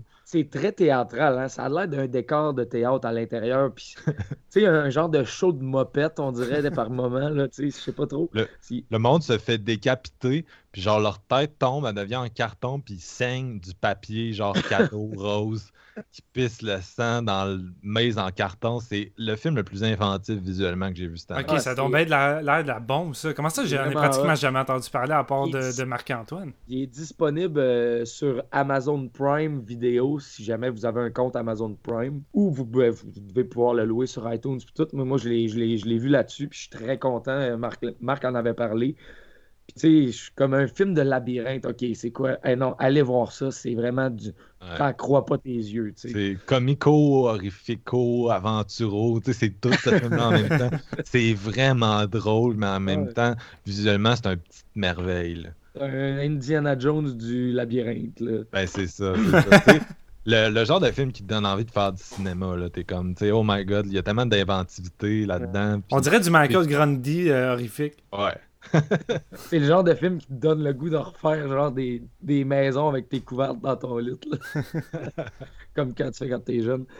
Euh, J'y vais avec une dernière mention honorable parce que ben, on, on y va avec des films fuckés, là, Dave Maze puis Tag de Sion Sono. Ah, Oui. c'est, ouais, j'ai oublié de le Oh, mentionner, hop là, ce film-là, il- je m'en rappelle encore très bien, puis je suis comme, ouais, c'est quoi ça? La soundtrack de ce film-là, c'est du génie. Le- le- L'idée derrière ça, cette histoire-là, c'est du génie. C'est euh, hey, vraiment bizarre hein, comme film. Puis il y a une scène en particulier qui se passe quand même dans, la première, euh, dans le premier quart du film qui inclut un autobus qui. euh. Ce début-là, là, on dirait que t'as le, t'as le vilain principal de Evil Dead du point de vue de la caméra qui, s'arrive, qui, arrive foutre la marde au Japon. Ah, c'est du génie. Je, je sais pas quoi dire. Je sais, allez le voir, il est disponible sur Netflix en plus. Puis moi, c'est mon premier de Sion Sono en plus. Fait que je gagne vraiment à découvrir ce réalisateur-là. là. Euh, c'est- c'est c'est de la bombe, ce film-là. J'y vais? Ouais, ouais, vas-y, vas-y. Ok. Euh, shout out à Brimstone, sur lequel on a aussi fait un épisode. Oh. Mm. Euh, hommage à Night of the Hunter, extrêmement glauque, euh, avec des poursuites qui rappellent des, des slashers, puis beaucoup de gore. Euh, un style western euh, des années euh, 60 européens. C'était vraiment le fun. On en fait un épisode, si ça vous intéresse d'en savoir davantage, c'est là. Euh, un autre film dans le même style, Lady Macbeth. Ce film-là, ça a l'air de rien. Poster ben chill, une fille en robe bleue qui s'assit, qui nous regarde. C'est réalisé par William Oldroyd, puis ça, raconte l'histoire de. C'est vraiment un chamber piece victorien comme je les déteste euh, d'habitude. Euh, une femme qui se marie avec un gars beaucoup plus vieux, puis qui vit la vie de femme à cette époque-là, dans, dans cette période-là, dans ce pays-là. C'est-à-dire, elle reste à la maison pendant que lui, il fait un peu ce qu'il veut. Puis euh, elle se retrouve à. C'est tiré d'une pièce russe qui a été faite à l'époque communiste. Bref, elle se retrouve à coucher avec euh, un, roturier. Puis il y a beaucoup de meurtres, d'empoisonnement, d'assassinats. Et je vous niaise pas, c'est un des films les plus glauques que j'ai vu cette année. L'actrice principale, Florence Pugh, je sais pas comment tu le dis, Pug, euh, P-U-G-H. Ça, ça sonnera pas bien en ce moment. Euh, un des- un- une des meilleures jeunes actrices qui vient d'émerger que j'ai vu cette année. Son rôle est puissant. Tu commences le film en la prenant un peu en pitié. Tu te dis, cette pauvre fille-là qui a 16 ans, qui se marie avec un espèce de vieux, tu sais, vraiment connard. là. Et euh, tu la prends en pitié, mais à un moment donné, elle fait des moves qui sont de plus en plus violents, de plus en plus dark. Puis tu peux plus vraiment prendre pour elle. Puis le dernier plan de ce film-là, oh, my c'est god! du génie. hein. C'est solide. Tu l'as vu toi aussi? Ouais, je l'ai vu, puis j'ai vraiment apprécié. euh, c'est- je suis content que tu le mettes dans tes mentions honorables, puis qu'on puisse en discuter, parce que vraiment, c'est, euh, comme tu le dis, c'est, c'est très glauque, puis ça, c'est, c'est sale, hein, tu sais, comme il se passe des trucs que t'es comme, ouais, tu prends plus le bord de la protagoniste assez rapidement, t'es comme, oh, ça s'enligne où cette affaire-là? là? non, c'est ça. Fait qu'à un moment donné, t'es juste, t'es juste perdu. Puis dans ce film-là, qui euh, visuellement est, est somptueux. Là. Fait que c'est, c'est très recommandé, surtout si vous êtes. euh, vous aimez là, les, les trucs un peu plus euh, ça, de style victorien, Angleterre 18e siècle, 19e siècle. Là, c'est... Il y a un petit lien avec The Beguiled, là, que, Oui, comme oui. côté, euh, ouais, c'est ça, tem- temporel, tout ça, les décors, euh, les costumes, tout ça. je- je- Puis je les ai vus quand même dans une période rapprochée. Fait que, tu sais, ça- c'était comme le fun de vivre comme deux trucs avec certaines similarités qui étaient aussi bons, dans le fond. euh. Non, c'était un gros shout-out à ce film-là aussi. Oui, c'était comme la meilleure version de, de The Big Isle, selon Ouais, moi. moi, c'est l'inverse. Sinon, JF, tu m'as volé beaucoup de mes gros, euh, mes gros hits. Là. The Lure, Dave Made a Maze, je voulais vraiment en parler. On en a parlé un peu déjà, puis c'est vraiment des must pour moi. Euh, je vais y aller avec euh, A Dark Song, qui est un film irlandais, euh, film d'horreur irlandais, que ça fait quand même quelques années là, que l'Irlande est plus active sur la production de cinéma d'horreur. Et selon moi, Dark Song est peut-être le meilleur film qui a été produit en Irlande jusqu'à présent. C'est vraiment un sleeper hit. C'est solide, solide. Ça raconte l'histoire d'une fille dont le, le- une femme dont le, le fils est mort et puis euh, elle, elle engage un gars pour l'aider à communiquer avec l'enfant. Puis pendant comme une heure, une heure et quart de temps, tu les regardes faire des rituels. Ça devient vraiment dark, vraiment glauque. Tu sais jamais si ça va payer jusqu'à un certain point. Tu sais pas s'il y a du surnaturel dans cette histoire-là. C'est juste un, un gars qui est, qui est psycho. D'ailleurs, euh, dans le même style, cette année, il y a eu Another Evil, qui est un film un peu plus comique, mais qui vire totalement dark, puis qui... C'est vraiment deux films qui se complètent. C'est un- un- une histoire qui vous intéresse. Mais pour rester sur A Dark Song, l'acting est phénoménal. L'ambiance dans cette maison-là, ça devient vite étouffant. Puis moi, j'aime beaucoup les films, c'est un peu New Age, qui parlent de rituels, puis de croyances. Puis celui-là, là, c'est c'est vraiment, ça tapait en plein dans le mille. J'ai vraiment ressenti toute la détresse émotionnelle de, de la, de la femme principale. Puis j'ai quand même apprécié sais, le- le- l'autre personnage qui est vraiment mystérieux, du gars avec ses rituels, que tu sais jamais si c'est un phony d'Internet ou si c'est vraiment quelqu'un qui croit à ça puis qui peut t'obtenir des résultats. Puis c'est c'est totalement fascinant comme film, donc je le Mm. recommande C'est beaucoup. proche d'un huis clos en plus. Là, mettons, à par- partir d'un certain moment, ils peuvent plus sortir de la maison. Ah, c'est- c'est vraiment solide. Là. Je suis Ouais, d'accord c'est ça, avec ils toi peuvent, pas quitter le domicile sans euh, que ça pète le rituel. Fait que là, le gars la convient, à convainc de rester un an avec dans la maison. Ouais, Si ça peut vous convaincre, de- ça peut vous donner un peu plus le goût d'y aller. Euh, un autre film qui m'a beaucoup marqué, je sais que je pense que vous l'avez vu, ça vous a moins fait triper. Moi, c'est un gros, gros coup de cœur de Love Witch par euh, Anna Ouais. Biller qui l'a Ah, euh, ouais. écrit, monté, réalisé, euh, composé la musique. Elle est de, de tous les combats. Un film exceptionnel. J'ai adoré ça. Euh, je disais tantôt qu'il y avait juste euh, Rock, j'avais vu deux fois en 24 heures, mais de Love Witch aussi. Je l'ai fini, puis j'étais comme, oh my god, faut que je réécoute ça avant Ah, que ma ouais. location iTunes soit finie. C'est tellement solide, c'est tellement bon. C'est du bonbon. C'est une espèce de comédie avec un style visuel, tu vraiment typé années 60 qui rappelle, tu euh, seulement visuellement, là, les films de euh, Ross Meyer, euh, Jess Franco. Sauf que le film, c'est un espèce de gros pastiche féministe, euh, vraiment moqueur tu sais, de, de- de- des stéréotypes de genre. Puis Macabre aussi. là. oui, c'est ça. Puis, il se passe bien sûr des meurtres, des trucs de, de sorcellerie, des gros trips psychédéliques. Visuellement, c'est un bonbon. L'actrice principale est tellement solide. Puis, il y a vraiment, un charme dans ce film-là. C'est un film qui me fait bien filer. J'ai le goût de masser dans ce film-là. C'est comme une- un bouillon de poulet pour l'âme, pour reprendre un vieux. Je sais pas pourquoi, là, mais je m'assieds devant ce film-là, puis je ris, puis je trouve ça comme charmant, mais en Ah même ouais. temps, il y a toutes les espèces de. de... Puis toute la, la, je sais pas, la direction artistique, les décors, là, ah, c'est tellement beau, c'est tellement bon, fait que c'est vraiment. Tu un tagline? La Vas-y. critique c'était, euh, c'est le film qui, euh, voyons, qui gagne le popcorn rose de l'année. Puis je, je tiens encore mon point. Là, c'est vraiment. C'est, c'est très coloré. C'est très. C'est, c'est On très vit dans un gâteau. là. Ah ouais, c'est ça, exactement. Je- Ah, c'est. J'ai vraiment adoré ce Je film. suis 100% d'accord avec tout ce que tu as dit, Marc-Antoine. C'est- Puis je l'ai vu au Fantasia en 2016. Puis je savais pas à quoi m'attendre. J'ai pris un billet euh, comme ça pour tenter l'expérience avec Maxime Duguay. Puis les 45 premières minutes, j'avais la, la- la même pensée que toi. Puis j'étais comme, OK, je pense que je tiens mon, mon coup de cœur de- de- du festival déjà. Puis la dernière heure m'a tué.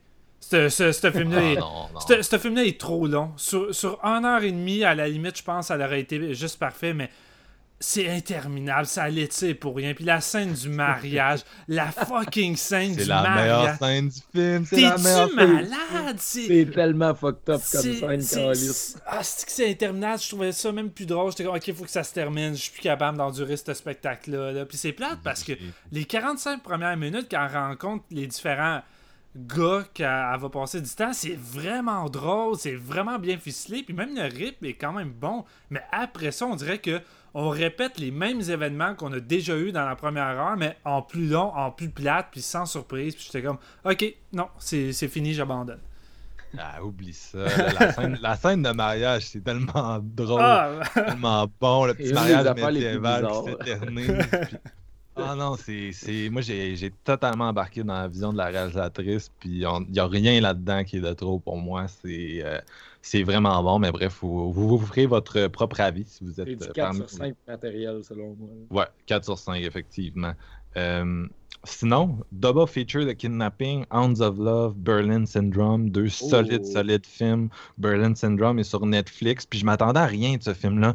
Pas plus tard que l'an passé avec Steven, on avait écouté le film Pet, qui est un film de kidnapping qui avait vraiment du, un bon, euh, une bonne réputation, puis on écoutait ça, puis c'était c'était répétitif, c'était Ah. rien de nouveau, c'était plate, c'était plate. Mal sais, Je écrit. comprenais pas ce que le monde trouvait dans ce film-là. Fait que Berlin Syndrome, je l'approchais avec un peu, disons, de. de- tu sais, j'avais peur que ce soit un autre pet parce qu'il y avait encore là une bonne réputation, mais moi, on dirait que le, le kidnapping, les films de kidnapping, c'est quasiment un genre en soi, là, de films d'après-midi à V-Télé, tu sais, puis j'ai peur de. On dirait que j'ai pas l'impression qu'il y a encore quelque chose qui peut être nouveau, mais Berlin Syndrome m'a totalement surpris. Deux acteurs principaux complètement investis. Kate Chartland, qui est une, euh, réalisatrice qui a un peu d'expérience, qui fait une mise en scène là, tellement euh, solide, poétique, anxiogène. Euh, Ça fait tout le temps la job. Puis a quand même un scénario étoffé avec euh, des thématiques intéressantes. Ça m'a vraiment surpris. Euh, je pense qu'il est encore sur Netflix. Puis Hounds of Love, là, on est plus dans le, dans le film australien, thriller, gritty. Euh, assez glauque. Là. On suit une fille qui est, euh, qui est euh, kidnappée par un couple qui rappelle beaucoup pour les Canadiens, Carla Molka, Paul Bernardo. Fait qu'il l'enferme chez eux, il la- il l'attache au lit, puis le gars, basically, veut en faire son, son jouet sexuel. C'est un, Dans le fond, ce qu'on ce suit, c'est la fille qui est, qui est captive, puis qui essaie de s'échapper, qui essaie de, de throw a wedge, entre guillemets, dans le. d'essayer de fucker le couple qui l'a kidnappé en jouant sur la, la jalousie du, du personnage féminin. Euh, puis euh, c'est vraiment bien exécuté, c'est bien écrit, l'acting est là, il est solide. Encore là, c'est le genre de truc que ça aurait pu totalement déraper, ça aurait pu finir euh, dans l'exploitation la plus crasse. Mais je trouve qu'il y a vraiment un bon suspense qui se maintient à travers le film. C'est sûr que si c'est le genre de pitch que je vous donne, puis vous êtes pas chaud à l'idée, allez peut-être pas là, là, parce que ça reste un des films les plus élevés de l'année en, termes d'émotions que tu peux ressentir, puis d'actes qui sont euh, commis, même si c'est plus du, euh, hors-champ. Mais euh, c'est moi, ça a été un très très bon film. Puis d'ailleurs, il a été super bien noté par la, la critique. Fait que ça fait un peu le tour pour moi. Si je peux finir avec un petit truc, euh, je veux juste donner euh, une louche d'amour supplémentaire aux affamés. J'ai rien à dire de plus. Je veux juste dire que les affamés, j'ai tellement tripé. J'en ai déjà beaucoup parlé dans l'épisode. Je pense qu'il y a beaucoup d'amour qui s'est donné dans cet épisode-là. Ouais. Qu'est-ce que c'est bon. Enfin un, enfin un film d'horreur québécois là, que tu as le goût de revoir, que tu t'assis et tu es là. Asti, c'est un masterpiece, entre guillemets. là, C'est fucking solide. J'ai hâte de le revoir. Je veux le recommander au monde. J'espère que ça va s'exporter. J'espère que les Américains vont le voir et qu'ils vont triper comme on tripe parce que c'est du haut calibre. c'est fucking bon. Fait que c'est c'est- c'est- c'était un peu ça pour euh, notre année 2017 de film d'horreur. J'étais quand même triste que, sorte, que, que j'aille pas les couilles de le mettre dans mon top 10. Mais, tu sais, pas je pense pas que c'est un film qui fait du matériel de top 10, à part si. j'ai- j'ai- en fait, j'ai, j'ai- j'ai aucune idée, mais je veux dire, il mérite tout l'amour qu'on, qu'on lui a donné. C'est ça, que je- ça que je veux dire. Sans être dans, le- dans nos tops, il devrait quand même avoir une petite place côté québécois. C'est sûr qu'il est, qu'il est dans le top 3 des films de l'année. Moi, il est à peu de choses de mon top 10 euh, parce que y a- les- ce qui marche bien dans ce film-là, ça marche comme peu de films cette année ont marché. Là. Ouais. C'est- Ouais. Sais, tout le côté euh, ambiant, là, puis le, le- tu sais, les- les- en tout cas, on en a déjà parlé, je ne vais pas, trop euh, m'immerger là-dedans à ce point-ci de l'épisode. À la place, on va aller on va aller en musique, puis on va vous suggérer fortement notre épisode sur les affamés si vous ne l'avez pas encore écouté. Euh, et euh, cette fois-ci, on va prendre une tune que Steven a choisi, une tune qui vient d'un film d'horreur encore là de cette année. Qu'est-ce que tu as pris? Eh oui, ben, je l'avais dit, euh, une des soundtracks qui m'a le plus marqué cette année, c'est celle de The Girl with All the Gift. Je l'ai écouté régulièrement, donc j'ai décidé de prendre un des morceaux populaires du film, Gift, par l'artiste Cristobal Tapia Devere. Ah, C'est sûr que je me fourre. Qui Mais est basé à Montréal. Ouais, qui est basé à Montréal. Fait qu'on va se laisser là-dessus et euh, on revient tout de suite après.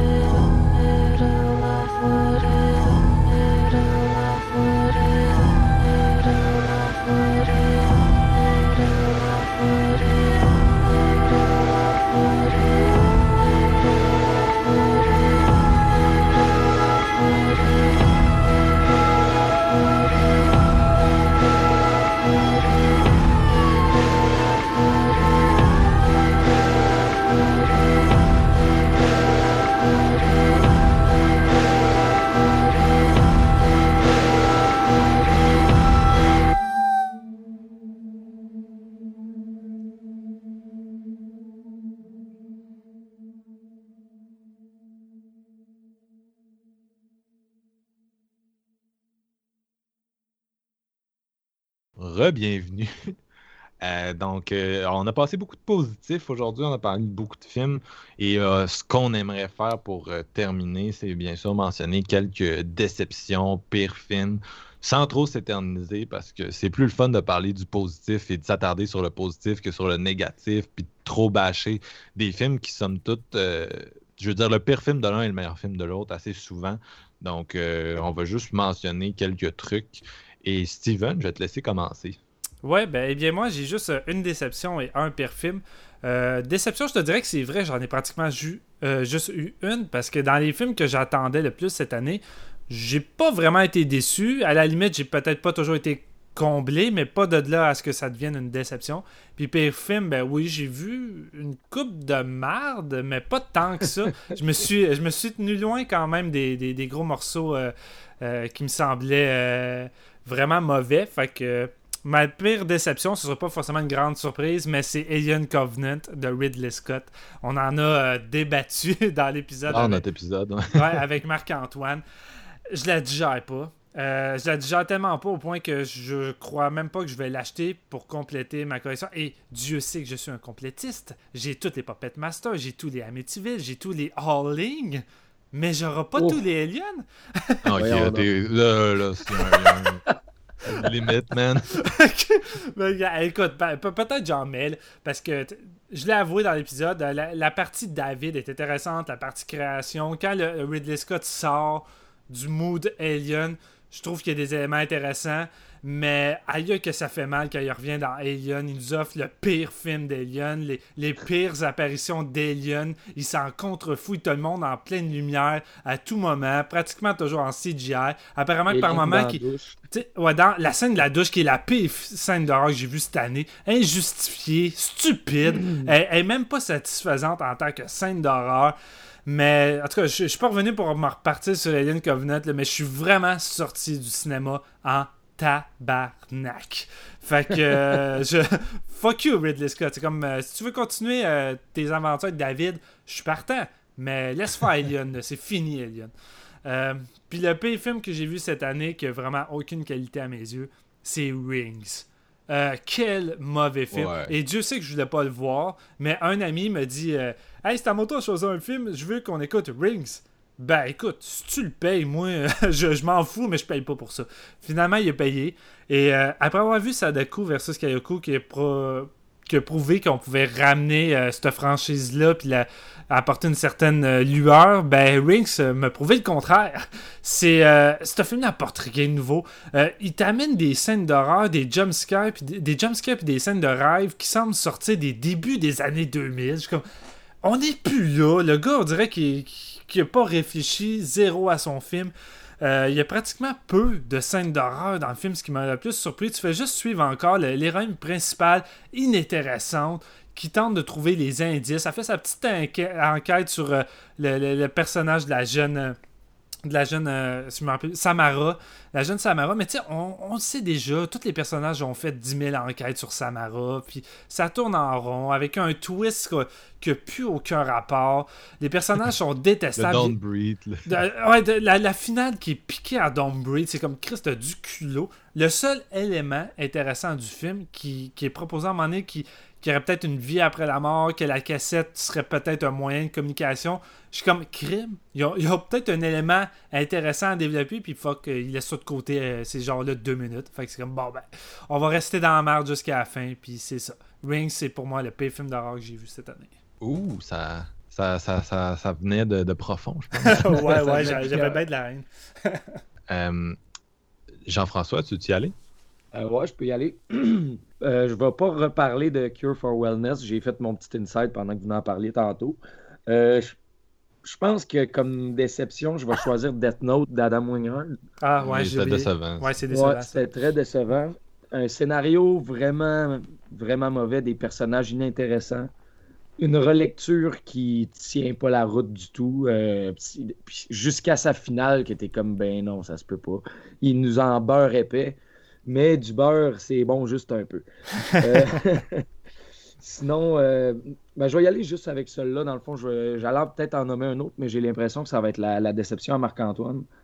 Euh, puis pire film, écoute, je, je pourrais renommer Rings, mais mettons, vu que tu en as parlé, Steven, avec tant d'amour et de haine à la fois, euh, je vais nommer Tank 432 parce que c'est Ah, des pires boîtes que j'ai vues cette année. Moi, moi c'est parce que je l'ai vu au Fantasia. Fait que je, je- je- ça me tentait pas de, de reparler de cette affaire-là, mais je te dis, la salle était pratiquement pleine. La petite salle, c'était pas la plus grosse salle du Fantasia. Le réalisateur était là, tu sais. Puis je Ah, sentais c'est- que la salle détestait ça, mais vraiment, puis comme, oh pauvre réalisateur, man, c'est tellement pas bon. Comment tu te sens pour avoir tourné un film de même puis être dans un festival, genre avec une salle pleine, t'es assis devant ton film? C'est-tu là que tu le réalises que t'as tourné de la merde ou tu le sais déjà? Aucune Je me pose la question. je me pose la question. en tout cas, hey, à toi. Ok. euh, Je repense. Ben moi, je pense, je vais, je vais m'éterniser un peu plus que vous, euh, mais je, rapidement, là, je vais essayer de faire une ligne ou deux sur les différents trucs. Euh, ce qui m'a déçu, donc Hit, parce que le, le hype est trop gros pour ce que c'est. Moi, ça n'a pas marché sur moi, ni au niveau de l'art, ni au niveau du drame, les personnages que je trouvais vraiment détestables.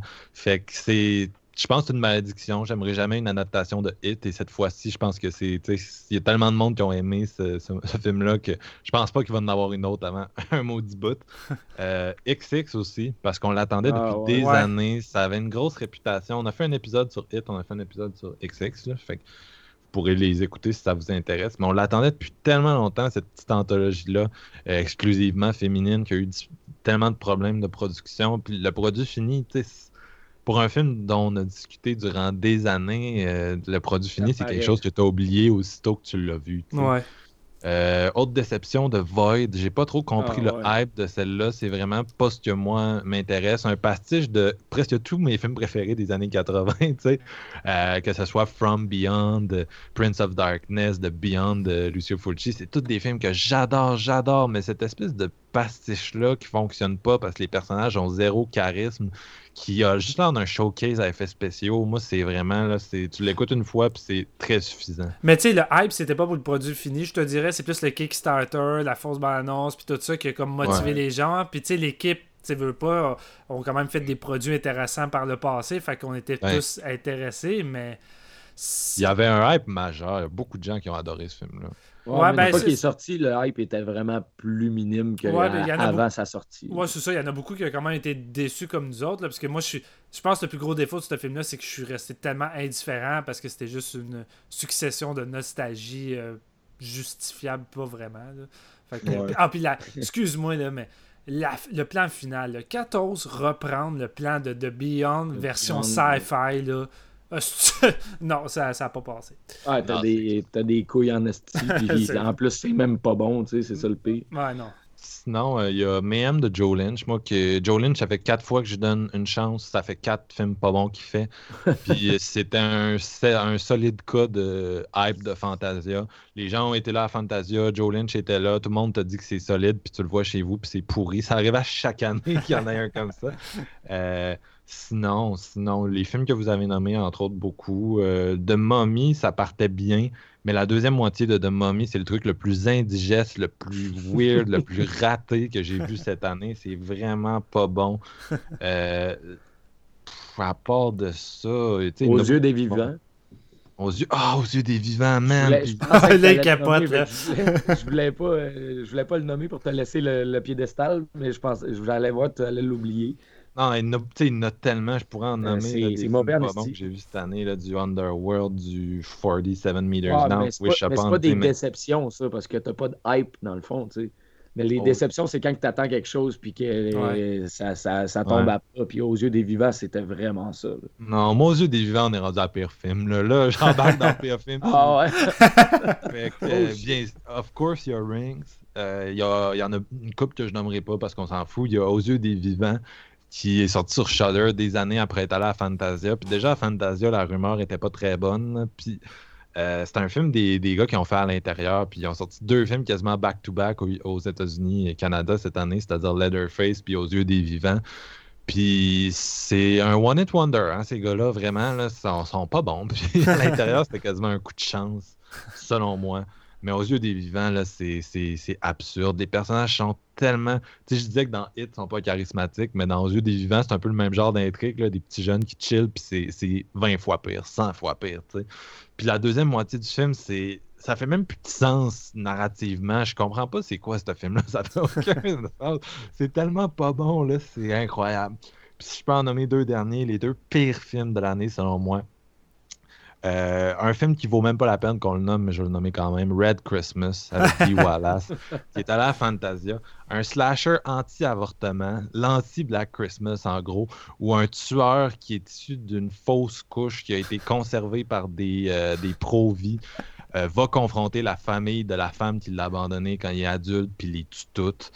Euh, puis il y a, euh, en tout cas, il y a, des, y a de, la, de la merde là, sur euh, politique, euh, anti-avortement, puis c'est pénible, c'est pénible. Et mon pire film, ben, Yoga Others de Kevin Smith. Je sais même pas pourquoi je l'ai écouté parce que j'avais vraiment pas aimé Tusk, mais ça, c'est vraiment le bas fond. Là. Kevin Smith, rendu à ce stade-là, t'aimes ça ou tu détestes ça? Je, puis je voudrais juste que j'arrête. là. Je veux dire, les fans ont, ont le droit de l'aimer.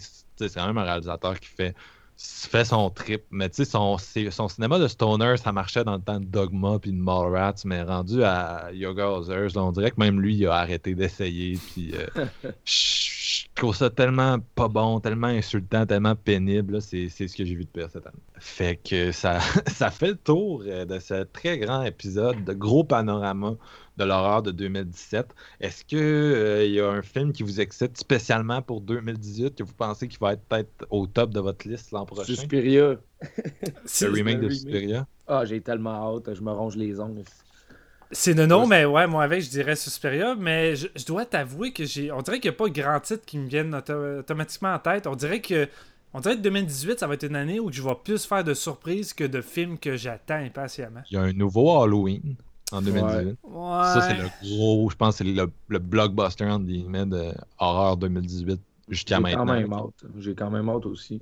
Ils reprennent le même acteur qui, était- qui faisait euh, la shape dans, euh, dans Halloween de Carpenter. Ouais, ben après Jamie Lee Curtis aussi. Fait que ça- Mm. c'est- c'est c'est pour les fans. Ça va être pour les fans. Je suis- curieux de voir. Mais moi aussi, je pense que c'est vraiment le remake de Suspiria que j'attends. là, De savoir que le chanteur de Radiohead a fait la soundtrack. Ah, wow. que le réalisateur qui est impliqué, c'est quelqu'un en qui je, je donne 110% de ma confiance. Et ça, même si le, le film de Dario Argento, c'est mon film d'horreur préféré. là. Fait que Mhm. j'ai l'impression que ça pourrait être un des, des très bons remakes de films d'horreur. Bon, ben là, on a fait le tour pour vrai. Euh, merci beaucoup à nos auditeurs. Si vous êtes de ceux qui ont écouté tout cet épisode, euh, j'espère qu'on a pu vous donner, euh, vous divertir. Puis euh, si, euh, bien sûr, vous avez envie, on veut savoir quels sont vos films d'horreur préférés, Eh oui. les pires que vous avez vus aussi. C'est, on, a- on aime vraiment ça, avoir de, de votre feedback. Puis on est bien curieux de savoir comment l'année s'est s'est passée pour vous en général. Euh, Steven, Jean-François, merci beaucoup d'avoir fait l'épisode avec moi. C'est un gros plaisir et je suis déjà impatient de faire l'autre épisode top 10. Ben oui, c'est Ben ça, oui. faut se préparer psychologiquement parce qu'on en a un autre gros de même. Euh, donc, moi, je vais, je vais prendre un petit break, je vais boire un grand verre d'eau et euh, on se laisse pour cette semaine sur le thème principal du film Raw qui a été euh, composé par Jim Williams.